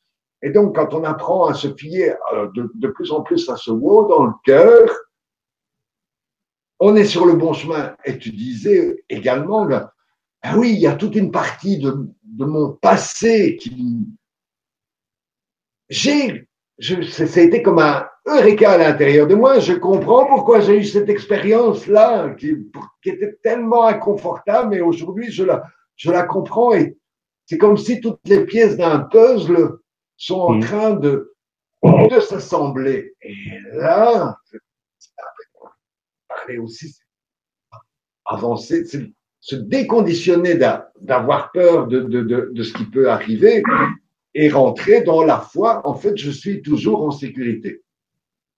Et c'est ça le plus dur, c'est de dépasser le conditionnement qui nous fait sentir en insécurité pour rentrer dans un nouveau mode de fonctionnement qui est je suis toujours en sécurité. Rien ne peut m'arriver à partir du moment où la seule chose que j'essaie de faire, c'est de m'aimer. Je, je fais de mon mieux pour m'aimer. C'est ça. C'est tout à fait ça. Voilà. Bah, si vous voulez, on va prendre des questions. Il y en a, j'en ai, jamais vu autant. Il y a, une tonne de questions. Donc, euh, si ça vous va, on va, on va essayer de répondre euh, à ce qu'on peut, hein, ce soir, euh, tout simplement. Alors, je disais, il y avait Virginie qui, qui, qui disait euh, comment faire quand dans le couple un seul fait ce chemin? En fait, moi, j'ai envie de lui répondre que qu'elle fasse déjà ce chemin pour elle-même. Mhm. Déjà. Savoir si elle fait ce chemin pour elle-même ou si elle fait ce chemin pour euh, essayer d'obtenir quelque chose de, euh, du compagnon qui semble mal assorti. Donc, euh, qu'elle fasse d'abord un pas vers elle-même pour savoir vraiment quelle est la démarche et ce qu'elle attend par rapport à ça. J'ai envie de, rajouter à Virginie aussi, c'est de regarder, tiens, quel est le miroir que l'autre te renvoie du fait que tu as l'impression qu'il ne veut pas avancer. Pour moi, c'est une, une projection. Donc, c'est de regarder à l'intérieur, est-ce que j'ai des attentes? Est-ce que j'attends quelque chose de l'extérieur? Et à ce moment-là, une fois qu'elle, si elle peut identifier ça, ben, en revenir à ce que Da- Da- Dany disait, c'est regarder à l'intérieur ce qui se passe. C'est toujours se ramener à l'intérieur.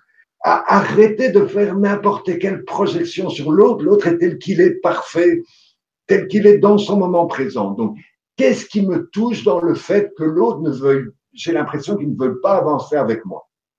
Et comme tu, tu le disais, Jérôme, on est toujours avec la bonne personne au bon moment. Donc, tant que Virginie est avec son compagnon, c'est que c'est la bonne personne. C'est exactement Mhm. la personne qu'il faut actuellement. Absolument. Ouais, c'est ça. Bah, je... Tu as anticipé ce que je voulais préciser avec tes, avec tes mots à toi, euh, dans le sens de, de, de que, que- la paix commence à l'intérieur de soi, mais, mais que ça, ça passe aussi par le fait de foutre la paix aux autres, dans le sens que ben, quand il y a des choses qui parlent pas aux autres, on, on peut proposer, euh, on peut discuter, dialoguer, et puis si ça passe pas, il faut laisser les gens libres. Euh, c'est en laissant l'autre libre qu'il vous, il va vous le rendre. Euh, si vous laissez pas les gens libres, ils vous rendront jamais euh, ce- cette non-liberté que vous leur accordez pas. C'est là que ça se joue. Euh, et et d'ailleurs, énergétiquement, même si les gens ne se disent pas sensibles, parce que les gens diront oui, mais moi l'énergie je sens pas, les gens sentent pas, c'est faux. Euh, je peux vous dire que quand, euh, euh, bah, par exemple, si vous avez un, comme on dit souvent, un meilleur ami ou une meilleure amie, mais je parle vraiment d'une personne avec qui euh, ça marche super bien parce que finalement, ce sont les gens avec, ce sont les gens qui nous laissent libres en fait. Ce sont les gens qui qui qui qui qui, qui, sont vraiment dans cette démarche de nous laisser libres. Et, et ce que j'essaie de dire, c'est que on sent quand quelqu'un euh, un membre de la famille ou un ami, on, on sent quand ces gens nous, nous laissent tranquilles, nous laissent libres, nous laissent être comme on est. Tout le monde peut sentir ça. Euh, mais c'est, on, peut le sentir à travers leur attitude, bien sûr, mais c'est plus profond. Il y a vraiment quelque chose qui se passe dans l'énergie, dans l'échange, quand vous êtes euh, en, en, en lien, en, relation avec cette personne, que vous avez passé du temps avec ces gens-là. Et, quand ça marche vraiment, que ce soit dans un couple ou avec la famille ou avec les amis, c'est parce que les deux se, se laissent tranquilles. C'est parce que les deux essaient de, le plus possible, bien sûr, de se laisser libre. Et, s'il y, a quelque chose à dire, c'est toujours euh, euh, sous-tendu par la liberté, c'est-à-dire euh, tiens, je te, je te, je, te, partage ça, mais, mais tu es libre, tu, tu, tu vois, et puis on, on voit, on, on, voit si ça nous apporte quelque chose dans bavarder, et, et, et voilà, et, et c'est vraiment ça, c'est très important, parce que euh, c'est même, disent les guides, pour ceux qui ont des enfants, euh, des fois, j'avais des gens en consultation qui m'expliquaient des soucis X ou Y avec leur enfant, et je leur ai expliqué à quel point, mais laisser libre euh, votre enfant euh, dans un certain cadre, bien sûr, mais, mais, mais il va sentir énergétiquement que vous êtes avec lui. Énergétiquement et vibratoirement, on sent que les gens qui nous laissent libres, bah, c'est plus facile d'aller vers ces gens-là. C'est plus, c'est plus léger d'aller vers ces gens-là. Ils, ils, nous respectent, ils nous reconnaissent en fait dans ce que l'on est. Euh, Hein, avec ce que les gens appellent les qualités, les défauts, mais ça c'est quoi? Ça c'est c'est rien, ça c'est il y a tellement plus important que ça. Donc voilà, moi je voulais juste ajouter ce petit truc là et ça répond quelque part aussi à Cindy qui avait une question similaire avec cette histoire de quand les les quand dans, dans le couple ou quand une autre personne ne voit pas les choses et la vie de la même manière, commencez voir par laisser ces gens libres. Et vous allez voir si vous le faites vraiment dans une sincérité, une authenticité, et que c'est pleinement euh, transparent et authentique, vous allez voir un changement. dans les semaines et les mois qui viennent chez la personne, euh, parce qu'énergétiquement, elle va, elle va, elle va se, au lieu de se sentir euh, oppressée, un petit peu enfermée, eh ben, au niveau de l'énergie, ça va s'ouvrir et, et d'un coup, que ce soit votre enfant, comme je disais tout à l'heure, que ce soit votre conjoint, ou que ce soit un ami, ou que ce soit n'importe qui, les gens vont commencer à revenir vers vous étrangement. Pourquoi? Parce que sans leur dire, à distance, vous allez à l'intérieur de vous prendre cette décision intérieure, donc énergétique, de laisser ces gens libres, ça va être authentique, et vous allez voir qu'ils vont revenir euh, vers vous tout seuls. Hein c'est ça que je voulais euh, préciser à, à ce chapitre. Donc merci à vous deux pour. Oui, vas-y, vas-y. Si je peux ajouter euh, par rapport à ça, et je vais parler de mon expérience personnelle, puisque j'avais été confronté à, quelques reprises, donc dans un couple où moi, je, je, veux dire, j'étais dans le développement personnel et conjoint, non. Et donc, j'ai eu cette même, euh, oh, mais c'est pas gay parce qu'elle voilà, ne veut pas participer. Avec le recul, le conseil que je donnerais maintenant, c'est regarde les résistances qui sont en toi. Qu'est-ce qui se passe? Et moi, je sais qu'à l'époque, par exemple, il y avait un vieux programme qui tournait. De quelque part, me plaindre que l'autre ne veut pas évoluer, parce que ça me donnait un responsable extérieur au fait que je ne pouvais pas être heureux. Voilà, j'avais encore besoin, j'étais encore dans ma petite victime. Oh, mais j'ai pas droit au bonheur et compagnie. Et donc, j'avais mon responsable extérieur tout trouvé de dire, il ou elle ne veut pas avancer sur le même chemin que moi. Voilà. Ah Mais c'est à l'intérieur qu'il faut aller voir. Il n'y a rien à aller voir à l'extérieur, tout est à l'intérieur. Oui, c'est ça. Et puis on a ces petites précisions aussi pour les gens. On a, on est habitué à chercher des validations à l'extérieur euh, qui pourrait venir appuyer notre démarche aussi. Euh, donc c'est sûr que quand on commence à entrer dans une démarche dite euh, spirituelle ou de d'ouverture de, conscience, peu importe comment on appelle ça, euh, on, on, a cette, euh, cet automatisme de regarder bah, au plus proche de soi. Ça peut être le conjoint justement, ça peut être la famille, ça peut être les amis, et, et, et de, de, de, partager ce qu'on est en train de découvrir, parce que bon déjà quelque part ça nous intéresse et ça nous passionne, hein, peut-être même, mais de, de quelque part on se rend pas compte qu'au fond on cherche une confirmation une validation qu'on est bien en train d'entrer dans quelque chose qui fait sens. Et, et on se rend pas compte qu'on fait ça. Et, quand en face on n'a pas le retour, ben on n'est pas confortable avec ça parce que c'est pour ça que euh, ce que disait tout à l'heure euh, Dani, c'est très intéressant de faire les choses pour soi et de pas avoir finalement, c'est ça en fait, euh, d'attendre d'avoir l'accord de Pierre ou Paul ou du conjoint pour entrer dans ce qui vous fait vibrer et dans ce qui vous parle et dans ce qui vous appelle quelque part. Parce que si vous êtes là à nous regarder euh, en, en, en direct ou en replay, vous avez été appelé par ce genre de, de, de conférence, par ce genre d'émission. Enfin, je veux dire, c'est pas quelque chose. Euh, euh vous n'êtes pas là. Si ça vous plaît pas, d'ailleurs, vous partez. Hein Donc, euh, si vous écoutez ça jusqu'au bout, c'est que vous vous sentez appelé par ce, cette façon de voir la vie. Hein Faites-le pour vous. Et, et de toute façon, la plus belle chose que vous puissiez offrir à votre conjoint, euh, ou peu importe à qui dans votre entourage et même au monde, c'est c'est ça quoi, c'est c'est de vivre pour vous quoi. Parce que si vous vivez pour vous, euh, vous allez pouvoir transmettre aux autres dans votre dans ce que vous allez rayonner cet, euh, cet amour euh, pour vous-même, de vivre pour vous et de sortir du cadre établi, quel qu'il soit, euh, qu'il soit familial, sociétal, quelle que soit l'éducation, quel que soit le, le, le, le les, les, les, les, les cases, quoi, les, les, tout ce qui existe là, c'est vivez votre truc et vous allez voir que ça va très très bien se passer et, et, comprendre aussi que quand quelqu'un n'est pas d'accord avec vous, euh, euh, comment je pourrais dire ça? L'idée c'est de cesser de, de se laisser atteindre par ça, dans le sens que euh, la personne est, est, juste pas prête à entendre ce genre de, de, de, de, de, discours, par exemple, mais, mais ça n'a rien à voir de personnel, quoi. Je veux dire aussi, hein, on prend souvent les choses pour personnel. Tiens, bah, ça veut dire que si tu, me dis que c'est de la merde, ce que je suis en train de m'intéresser, ça voudrait dire que je suis de la merde aussi. Mais non, ça n'a rien à voir avec vous aussi. Le plus souvent, hein, on se fait tout un tout un film en disant oh, ça me rejette, on me rejette. C'est pas vous qui êtes rejeté, c'est c'est le sujet qui ne parle pas à la personne pour l'instant. Donc comprenez bien que il n'y a pas de, c'est pas vous qu'on rejette. C'est ça qui est important parce que nous, on a toujours l'impression que c'est moi qu'on rejette, mais rien à voir. C'est c'est le sujet qui parle pas à la personne, c'est pas vous. voyez? C'est ça qui. Mais c'est fait exprès, hein, me disent les guides. Hein, C'est-à-dire que c'est. Ouais.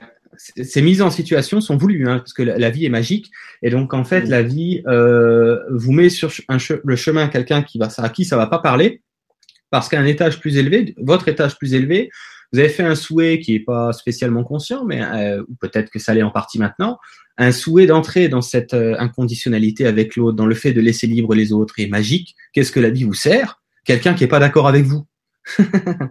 c'est génial. Comme ça, vous allez pouvoir vraiment le vivre, de laisser libre les gens. Sinon, c'est trop facile. Je veux dire, à un moment donné, on, si on veut vraiment actualiser quelque chose et que euh, ben, on n'y est pas confronté, ben il se passe rien. Et c'est en ça que la vie est magique. Et c'est en ça que le, divin sait parfaitement ce qu'il est en train de faire quand il vous met quelqu'un dans les pattes euh, euh qui est pas d'accord avec vous. Parce que vous, vous avez fait un souhait, un étage plus élevé, c'est de, de, dépasser cet aspect, de dépasser ce truc. N'en voulez plus. Tout à fait. Nous sommes bien d'accord, oui. Pour nous, on exprime ça qui a un accord du soi supérieur avec le soi supérieur de l'autre pour vivre cette expérience parce que chacun a à apprendre dans cette expérience. Même si au niveau humain, avec les blessures et compagnie, chez certains, ce ne sera pas du tout conscient, ça va être de la rébellion, de la résistance et compagnie. Mais au niveau du divin, il y a eu accord, il y a eu accord pour que cette expérience se déroule. C'est absolument ça. Et ça va loin hein, parce que j'entends les gens penser d'ici, donc je, je, je, les prends au vol. Euh, L'énergie du groupe, c'est que ça va pour tout dans la vie, y compris quand il vous arrive ce qu'on appelle un accident. Hein. C'est important de comprendre qu'il n'y a pas d'accident. C'est très difficile à entendre pour nous, parce que quand on vit des choses tragiques, comme on appelle, eh ben on est déchiré.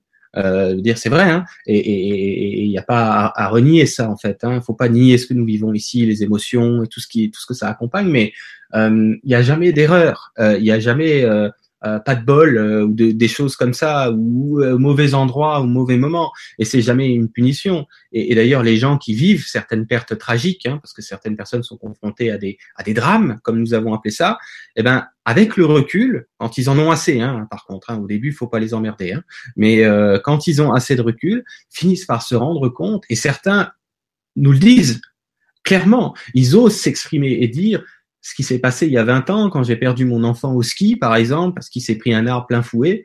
Euh, il avait 5 ans. Euh, et, ben les gens osent témoigner 20 ans plus tard en disant mais c'est la meilleure chose qui me soit arrivée de toute ma vie. Ça, ça, ça, a tout changé, ça, ça, ça a tout remis en question. Ça a été difficile, mais euh, euh c'est comme si le, le comment je pourrais dire ça? C'est comme si le médicament, il est quelque part, il est il est, il est, il est, il est douloureux, mais c'est comme si, si, entre guillemets, le patient en avait besoin, quoi. C'est un peu ça l'idée, quoi. Et il y a toujours accord au niveau du soi supérieur de l'enfant, comme vous dites très très bien et très justement, et au niveau du soi supérieur, bien sûr, de tout ce que ça implique, les parents, la famille, enfin tout le cadre, vraiment. Et, et c'est pas pour qu'on souffre, c'est vraiment pour qu'on dépasse euh, certains états de conscience qui nous, qui nous, euh, mais qui sont trop lourds, qu'on veut plus à un moment donné. On souhaite se dégager de ça, on souhaite, certains appellent ça transcender, on souhaite s'émanciper, on va dire, d'une condition de conscience lourde. Et, et, et c'est sûr que si on n'a pas, on va dire, un moteur dans l'extérieur qui parfois vient nous aider à, à, ben, à vivre ce dépassement, ben, il se passe que dalle. C'est pareil pour les maladies. Que les gens ont une maladie, etc. C'est pas pour les faire chier. C'est pour commencer à hop, essayer de voir les choses différemment, etc., etc. Donc c'est vrai que c'est très important, comme vous l'avez dit, euh, de préciser aux gens que c'est en cela qu'il peut, il peut jamais rien vous arriver de grave. Et un jour, les guides m'ont dit, hein, aujourd'hui j'ose le dire à l'antenne, un jour les guides m'ont dit, mais qu'est-ce que tu veux qui t'arrive, même si tu veux qu'il arrive quoi? Euh, Tu vas te faire tuer dans la rue euh, C'est quoi les trucs pires qui nous font peur? Tu vas te faire agresser Tu vas te faire tuer euh, tu vas être au mauvais endroit, au mauvais moment, et même ça, même ça, c'est planifier un étage plus élevé parce que ça, ça, va porter sur des choses plus grandes en réalisation de conscience finalement. Donc en fait, c'est en cela que il n'y a aucun danger nulle part et que si vous devez vous retrouver, comme les gens appellent, au mauvais endroit au mauvais moment, c'est le bon endroit au bon moment parce que vous avez quelque chose d'important à vivre, à dépasser et puis et puis même si vous laissez une famille orpheline parce que vous partez euh, alors que vous êtes jeune, eh ben elle, elle aura aussi son propre challenge et puis derrière, tout le monde aura vraiment, euh, sera dégagé d'une certaine lourdeur de conscience et, et, et c'est en cela que il n'y a pas d'ennemis à l'extérieur, il n'y a que des accords au niveau de, de ce qu'on appelle de nos soins supérieurs, comme vous les appeliez tout à l'heure. Et, une fois qu'on a compris ça, mais il faut le vivre, hein, parce que là, écoutez Jérôme, ça suffit pas. il faut avoir des exemples personnels où on ressent ça nous-mêmes, voyez. Euh, et, et, quand c'est vécu, euh, bah alors c'est là qu'on peut vraiment entrer dans le lâcher prise. Je dis toujours aux gens, essayez pas de lâcher prise si vous le vivez pas. Des, des, des, des, des expériences personnelles et directes, une expérience directe qui est la vôtre, qui vous démontre que vous avez que vous pouvez lâcher prise dans le sens qu'il n'y a pas de danger à l'extérieur, qu'il n'y a pas d'ennemi et que, au contraire, que vous êtes plus choyé que vous pouvez le croire mais si ça passe pas par votre expérience, c'est normal que, que, que, que, que pour certaines personnes, peut-être que je suis en train de dire là, c'est du chinois, quoi. Euh, en, en, en, Jérôme, il rêve en couleur, il y a des gens qui souffrent, etc. Bah oui, mais mais il y a un sens aux choses. Et à un moment donné, chacun s'en rend compte quand c'est son moment, si on, si, on, si on peut dire ça comme ça. Bah, nous, on dit fréquemment, tout est ajusté. Ouais. Tout est ajusté, c'est notre expression pour dire ouais. Aussi en est-il. C'est ce qui est, c'est comme ça. Il y, a, il y a, tout est ajusté. Super. On regarde la suite des questions, ça vous va? Oui.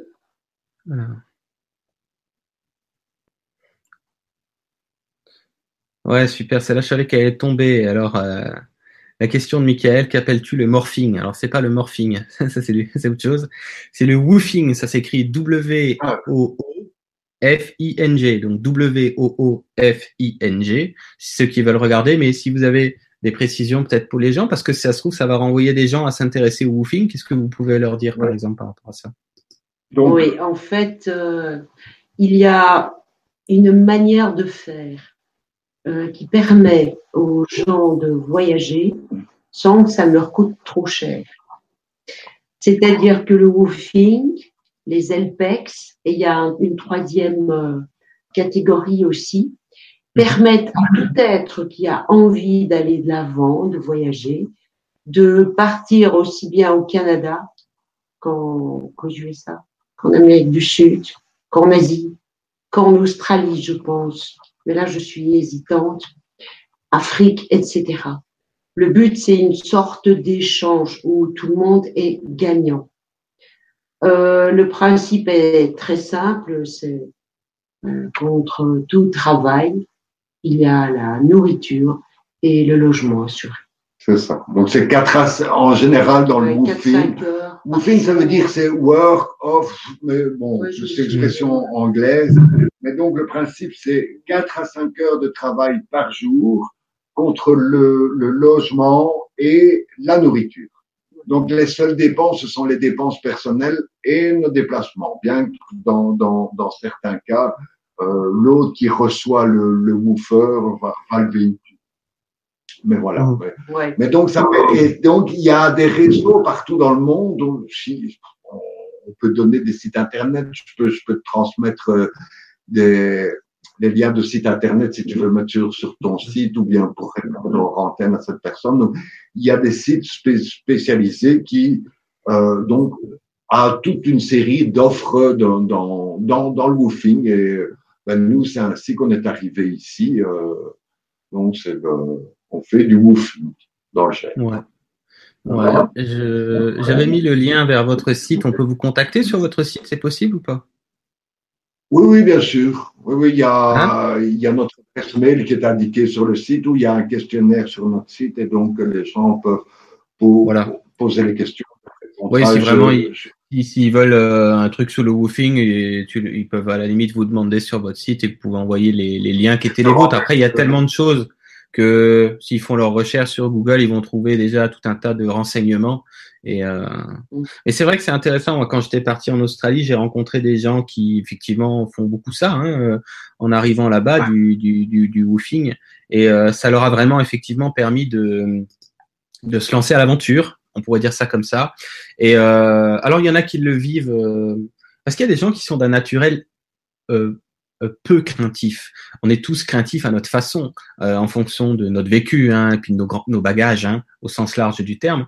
Euh, donc moi, j'avais connu une nana qui, qui, qui, faisait ça, mais elle, elle était peu craintive de nature, donc elle n'a pas nécessairement eu l'opportunité de, de, de, vivre en conscience euh, tous les petits miracles qui arrivaient dans son quotidien, dans le sens qu'elle elle partait déjà d'un naturel peu craintif. Donc, elle, on est moins, je pense, dans l'observation euh, parfois. En tout cas, on se rend peut-être moins facilement compte euh, si on n'a pas à le vivre, hein, c'est pas important. En tout cas, l'important c'est de vivre sa vie, mais donc on s'en fout. Mais c'est comme si euh, euh, c'est vraiment le woofing, je pense, quelque chose qui peut, surtout, bah, si, si, vous avez vu cette conférence, donc on voit bien que ça intéresse plein de gens aujourd'hui d'observer un peu la vie, de s'observer soi-même en quelque sorte.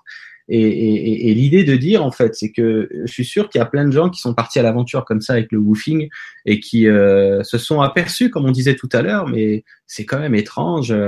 Euh, les choses se sont euh, orchestrées pile comme il fallait. Et puis si jamais ça coince, d'un côté, euh, il y a un point de chute de l'autre, euh, et, quand ça merde sur le point de chute, il semble-t-il qu'il y a encore une solution qui arrive derrière. Euh, enfin, c'est incroyable. À un moment donné, on commence à se dire, attends, à un moment donné, c'est plus de la chance, quoi. C'est à chaque fois qu'il y a une merde, à la dernière seconde, même si c'est nécessaire au dernier moment, il y, a, un point de chute, il y a quelque chose qui arrive tout le temps. Et, comme je disais tout à l'heure, quand on reste à la maison tout simplement parce que c'est ce qu'on a à vivre. C'est pas évident de se rendre compte que qu'il y a toute une intelligence en fait qui qui, qui prépare le, le, le, parcours, si, si, on, si on peut dire ça comme ça.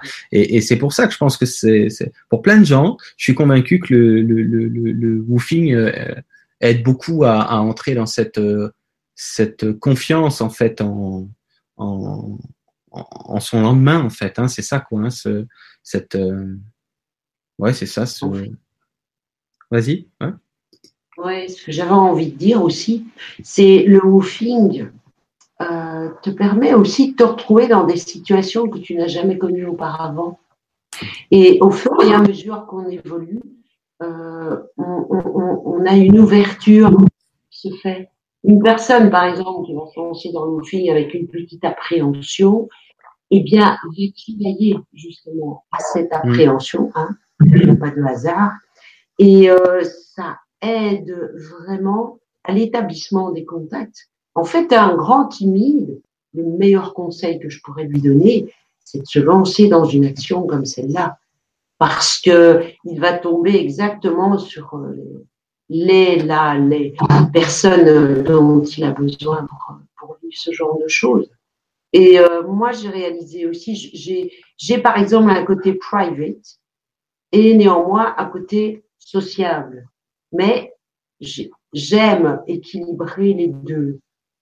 Ce que ça m'a appris, le woofing, c'est à non plus attendre d'avoir un moment pour mon, bien-être personnel, mais faire en sorte d'établir comme euh, un emploi du temps où je choisis le moment où je prends mon moment à moi. Parce que ça, dans tout ce qui est woofing, LPEX, etc., euh, personnellement, je conseillerais quand même d'être très attentif. Parce que pour peu qu'on soit d'un naturel un peu trop gentil, il peut y avoir des abus. Et ça, mmh. c'est vraiment apprendre à se respecter euh, soi-même. De nouveau, commencer par soi avant de, de faire par l'autre. Vraiment se, se respecter dans, dans l'entièreté, parce que c'est ce qui permet une agréable vie en communauté aussi. Ça prépare bien. Voilà, j'expliquais le woofing où on apprend donc évidemment à se respecter dans nos mmh. besoins bien spécifiques mmh. et à pouvoir équilibrer les deux. Ouais. J'allais faire la même chose. Merci, euh, merci pour ces précisions. Alors là, on a un témoignage en fait. C'est pas une question c'est un témoignage, euh, de Séverine euh, qui nous dit Fred, le père de ma fille s'appelle Fred. Il a laissé sa première fille quand elle avait 5 ans et il a laissé ma fille quand elle avait un mois. Ma fille et moi, on est très heureuses. Notre vie devait être ainsi et c'est notre chemin à nous. Et en gros, elle a mis un cœur dans le sens que voilà, bah, c'est une maman euh, qui, qui, qui, a déjà deux enfants, si j'ai bien compris. Le papa est le papa est parti et finalement, ça les empêche pas d'être heureux et, ils ont compris que c'était leur chemin et donc c'était un témoignage comme ça. Quoi. C'est important. Un grand voilà. Ouais. C'est important pour toi en fait, dans l'énergie. Mm. C'est beau qu'elle ait pu faire ce chemin. Et, donc, euh, merci. Tout à fait. C'est un beau retour de sa part. Donc merci Séverine. Euh, il y a, je regarde s'il y a encore des questions parce que les gens ont beaucoup papoté entre eux. Euh,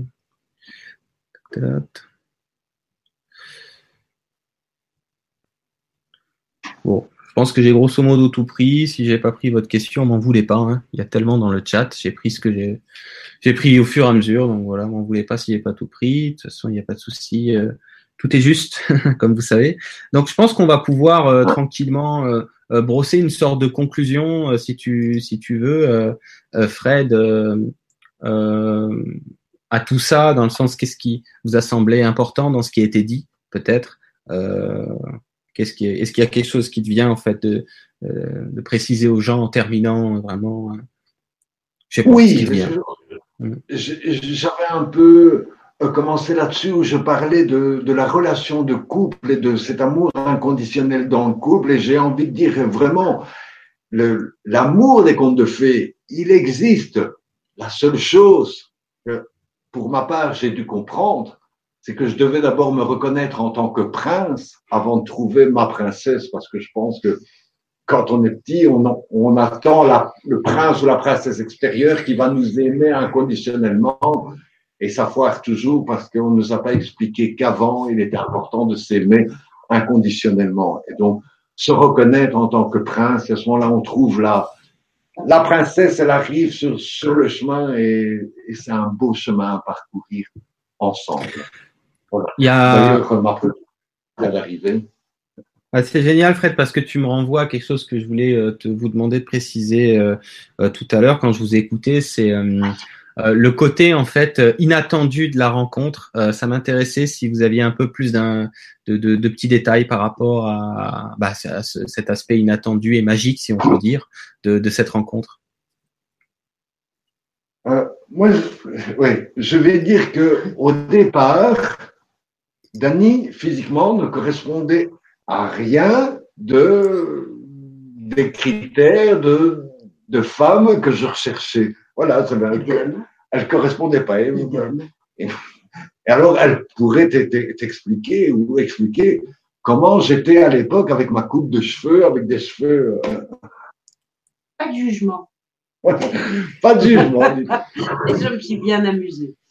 voilà. Je, à l'époque, je vais dire que mon look était assez euh, barbare, moyenâgeux. Tu vois, des longs cheveux, mais sans forme. Euh, voilà. Et donc, c'est vrai que physiquement, au, au début, sa, première réaction quand, quand, elle m'a vu et qu'elle me l'a dit après, elle s'est dit, mais c'est quoi ce gars, quoi?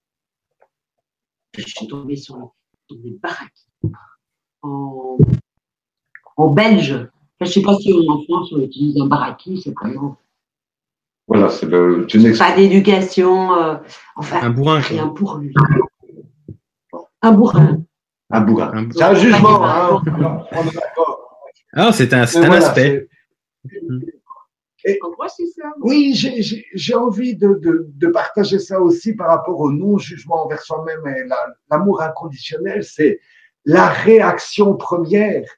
J'ai envie de dire que dans toute situation, on a toujours une réaction première et la réaction première peut être de la colère, de, de enfin, c'est souvent de la résistance à ce qui est. Et quand on accueille cette réaction première et puis qu'on la lâche, qu'on se dit c'est normal, c'est ma réaction première, là, le dialogue avec l'autre peut s'installer quand on laisse tomber nos réactions premières, notre jugement premier, parce que le jugement, je pense qu'il est inhérent à la, nature de, de l'ego. Donc, va toujours venir un jugement. Et quand on sait que, ce n'est qu'un jugement et qu'on le lâche, la réaction première, et avec ce qui accompagne émotionnellement, et qu'on ne se juge plus de cette réaction première, parce que c'est souvent ça, euh, on se dit oh putain je réagis impulsivement et je m'en veux, je m'en veux parce que je, pourquoi je réagis comme ça? Et non, si on peut comprendre que cette réaction, elle était totalement ajustée et que peut-être c'est ça aussi que pour moi, c'est clair que le soi supérieur nous invite à ne plus juger cette réaction première et à, et à l'accueillir telle qu'elle est. Arrête, comme tu dis si bien, se foutre la paix. Arrêtez de se juger. Et vraiment d'être en et inconditionnel à toutes nos réactions, à toutes nos pensées, à. Ouais, c'est ça. Vigilance. Ouais, c'est ça. C'est intéressant. C'est on peut voir, donc c'est ça que je voulais aussi amener à travers euh, cette précision vis-à-vis de la rencontre, que premièrement, on peut sentir, hein, surtout quand on le vit, euh, que quand il y a une rencontre importante à vivre, on la vit euh, déjà. Euh, et, et, que si c'est important, euh, bah, les choses se font. Euh, même si, et ça c'est une bonne nouvelle quand même, parce que les gens ont souvent peur de se dire, ouais, mais si mon ego s'immisce dans tout ça avec mon mental, euh, je vais passer peut-être à côté de la, la, la, la, personne qui est importante pour moi euh, parce que je vais pas la reconnaître ou parce que euh, euh je vais pas m'extraire euh, d'un certain jugement, comme on dit cette première impression, etc., etc. Mais je pense que quand on vit vraiment les choses, et vous allez me dire si c'est ça, on, on, se rend compte qu'il y a quelque chose de plus fort que le mental, il y a quelque chose de plus fort, euh, mais fort et doux à la fois, me disent les guides. C'est à la fois fort et doux en même temps, mais qui va gérer, si on peut dire, cette, euh, euh, cette comment je peux dire ça, ce, cette petite rébellion que peut, peut, peut parfois avoir le mental.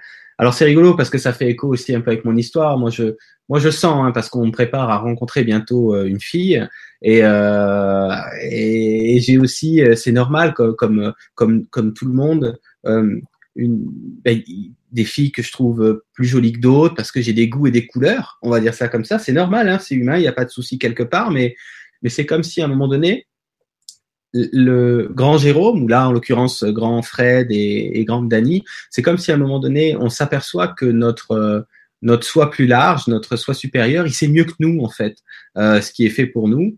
Et il aura cette capacité, vous inquiétez pas, si c'est important pour vous de vivre la rencontre, euh, même si le mental se disait euh, oh, non non non non c'est c'est pas du tout ce que j'ai commandé au Père Noël. Euh, à partir de là de, nous amener quand même si on peut dire dans une souplesse on va dire euh, euh, nouvelle parfois s'il faut. Mais, que les choses se font qu'est-ce que vous pouvez nous dire qu'est-ce que vous pouvez dire aux gens par rapport à ça?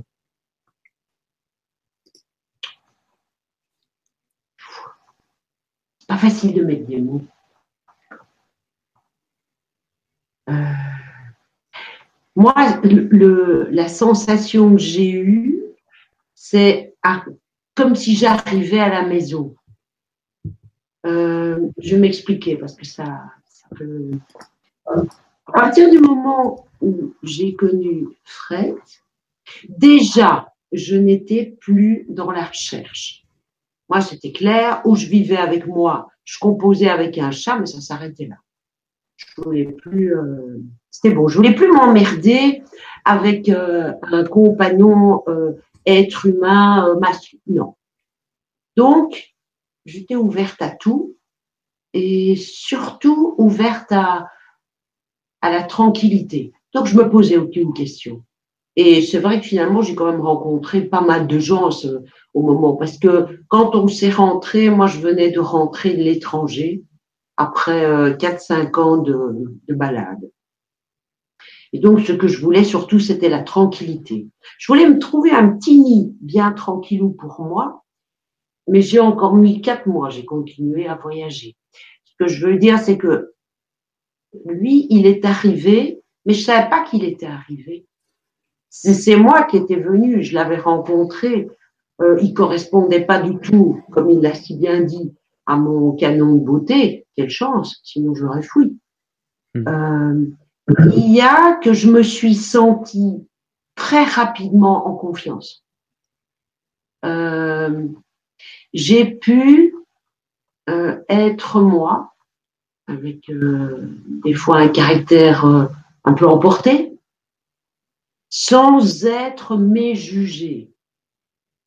Fred me voyait en colère et il s'intéressait à ma colère, pas au fait que j'étais en colère. Il ne se prenait, il ne se faisait pas une, une affaire personnelle de cette colère. Et ça, moi, ça m'a vachement interpellé. Je me suis dit, waouh, malgré les inconforts, le, côté euh, pas trop agréable d'une personne qui hurle, il n'est pas occupé à essayer de retourner cette colère contre moi. Et je cite cet exemple-là parce que je suis quelqu'un, j'étais, parce que je le continue à ce niveau-là, qui pouvait très, très, très rapidement partir en colère. Donc, euh, il m'a aidé à réaliser que jeter la colère à l'extérieur ne servait à rien. Et même, et même arrivé une fois, j'ai envie, parce que j'ai un côté un peu particulier, j'étais très en colère, je, ah, je criais, j'étais vraiment énervée. Puis je me calmais, j'allais vers lui, je le prenais dans mes bras, en me disant, tu vas voir, ça va s'arrêter. Et cette colère, j'ai besoin de l'exprimer. Puis je sentais la colère qui revenait, je me rééloignais de lui, je me réénervais. Et à tout moment, je sentais à quel point cette colère, j'aurais pu l'ajouter. Mais il n'avait pas du tout l'attitude d'une personne qui allait prendre cette colère pour lui. Non, il attendait bien gentiment, bien posément que cette colère ait fini de s'évacuer. Mhm. Donc, voilà comment j'ai su, en ne le sachant toujours pas tout à fait, hein, que Fred était vraiment la personne qui m'apprendrait à m'aimer un peu plus. Je suis même plus que moi je m'aime. Pardon.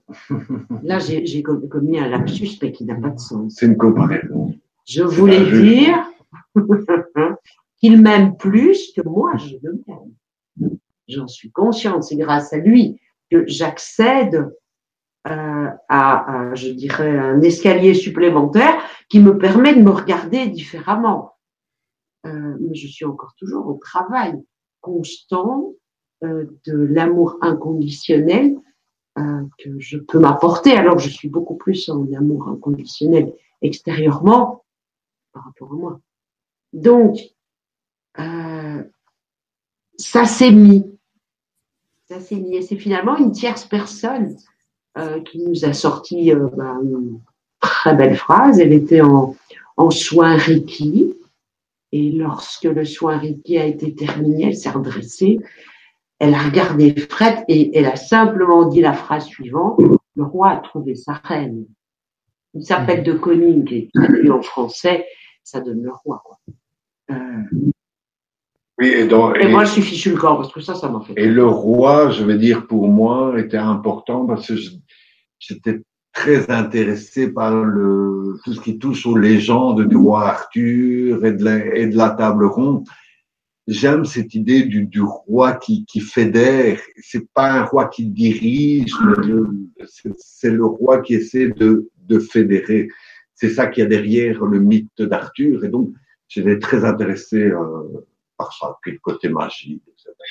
Voilà. Et donc, elle nous sort à, l'issue d'une séance de, de soins. Le roi a trouvé sa reine. Et là, je me souviens de ce moment. C'est le moment où chez moi, la pièce est tombée et où Oh, Dani est la femme de ma vie. Sting. Et alors, toutes les peurs qui sont arrivées, parce que je, je prenais conscience que ce serait la personne, que c'était quelque part la personne que j'attendais, entre guillemets. Mm-hmm. Que j'avais arrêté d'attendre. Que j'avais arrêté d'attendre. C'est intéressant, c'est intéressant cette histoire d'arrêter d'attendre parce que quand je disais tout à l'heure que, que, je, que je sens que j'ai une rencontre à vivre, euh, ce qui accompagne aussi cette information que j'ai, c'est que euh, ça va se passer euh, vraiment dans une dans une, une situation, dans une configuration à laquelle j'aurais absolument jamais pensé. Et en tout cas pour moi, après, je dis pas que tout le monde dit ça. Hein, et, et, et, au moment où j'aurais complètement arrêté de, de, de penser à ce truc-là, et, donc j'ai les deux volets de l'information, tu vois. À la fois, ok, il y a quelque chose qui se qui se prépare quelque part, et d'un autre côté, ne cherche pas. Euh, c'est quand tu c'est quand tu t'y attendras absolument pas que ça tombera sur le coin de la sur le coin du museau et que et que voilà quoi. Donc c'est important, c'est vrai, euh, de rappeler peut-être aux gens que c'est pas la peine de de, de, de dépenser tout un tas d'énergie à, à, à trouver la rencontre parce que, en tout cas, c'est ma façon de comprendre euh, comme le fonctionnement de la vie. C'est que quand vous avez vraiment une rencontre à vivre, vous la vivez. Euh, parfois, vous vous en attribuez le mérite, pourquoi pas. Euh, mais c'est surtout que vous aviez rendez-vous et vous avez quelque chose à vivre avec la personne, quoi. Tout simplement.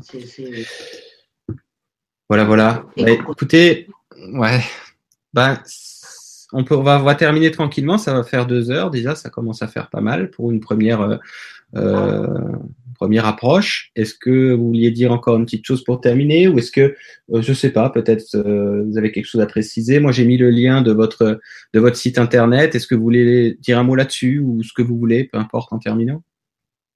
Oui, non, non, oui, comme dirait euh, Denis, c'est une expression qu'elle m'a appris, ça, oui, non, non, oui, c'est intéressant.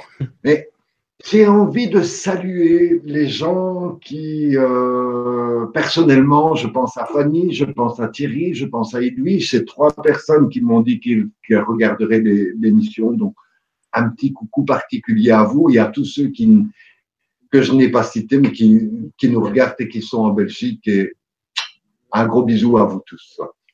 Voilà, et encore un tout grand merci à toi, Jérôme, en tout cas pour ce, ce partage. Euh, on est là si les gens ont envie de d'avoir un peu plus de renseignements, de nous poser nos, les questions, puisque tu as mis le lien vers notre site. Euh, mais ok, on, on vous attend et au plaisir. Euh. C'est vrai qu'il y a encore, euh, il y a encore des choses à dire. Hein. Moi qui étais stressé au début. Ouais, tout à fait. Ouais. Bah, je pense que les gens auront l'occasion de vous retrouver euh, pour une autre émission, notamment peut-être sur la sexualité euh, sacrée. On verra ça euh, tous les trois. c'est certain qu'il y a beaucoup de gens qui, à qui ça parlera ce que vous avez à, partager, tout simplement. Donc on va voir ça et puis on tiendra les gens au, courant par rapport à ça. Concernant le lien de votre site, il est comme toujours, bien sûr, dans la description sous la vidéo euh, YouTube. Hein. donc encore une fois, si vous n'êtes pas sur YouTube, vous cliquez dans le coin inférieur droit sur euh, YouTube pour arriver sur YouTube et avoir la description avec les liens en bas de la description. Comme ça, vous pouvez faire un tour sur le site euh, de, Fred et Dany. Donc voilà, qu'est-ce que je peux vous dire de mon côté en, en terminant Je vais vous remettre ce partage d'écran pour les gens qui sont pas au courant que je propose en avril. Euh, bon, pas mal de gens sont au courant maintenant, mais je le fais quand même parce que je sais qu'il y a des nouveaux tous les jours qui arrivent sur euh, sur Guidance TV. Donc, euh, vous allez pouvoir me retrouver en avril, les 20, 21 et 22 avril, pour un séminaire de trois jours que j'ai intitulé Conscience et amour multidimensionnel. Donc, si ça vous dit d'aller faire un tour et voir un peu à quoi ça ressemble, ben, vous allez sur mon site et à la rubrique rencontres vous allez sur l'onglet rencontre et tout simplement vous aurez de l'information relative à cette rencontre euh, que j'organise au, au, mois d'avril euh, tout simplement. Euh, je vais remettre la caméra. essayer de remettre la caméra. Est-ce qu'on me voit ou pas? Non, tu es dans le noir. Ah voilà. Oui. Voilà, pour dire au revoir aux gens, ça y est, on me voit, c'est super, ou pas? Si, c'est bon. Euh, voilà, bah merci à tout le monde. Le chat a été très actif. Euh, les gens sont, sont super comme d'habitude. Donc merci à vous. Euh, aussi ceux qui vont regarder cette émission en replay. On vous dit à très bientôt pour la suite. Et euh, on vous fait des bisous. Et puis, euh, et puis donc à la prochaine. Merci Jérôme. Merci Jérôme. Belle fin de soirée à toi. Au revoir à tout le monde. Bye bye.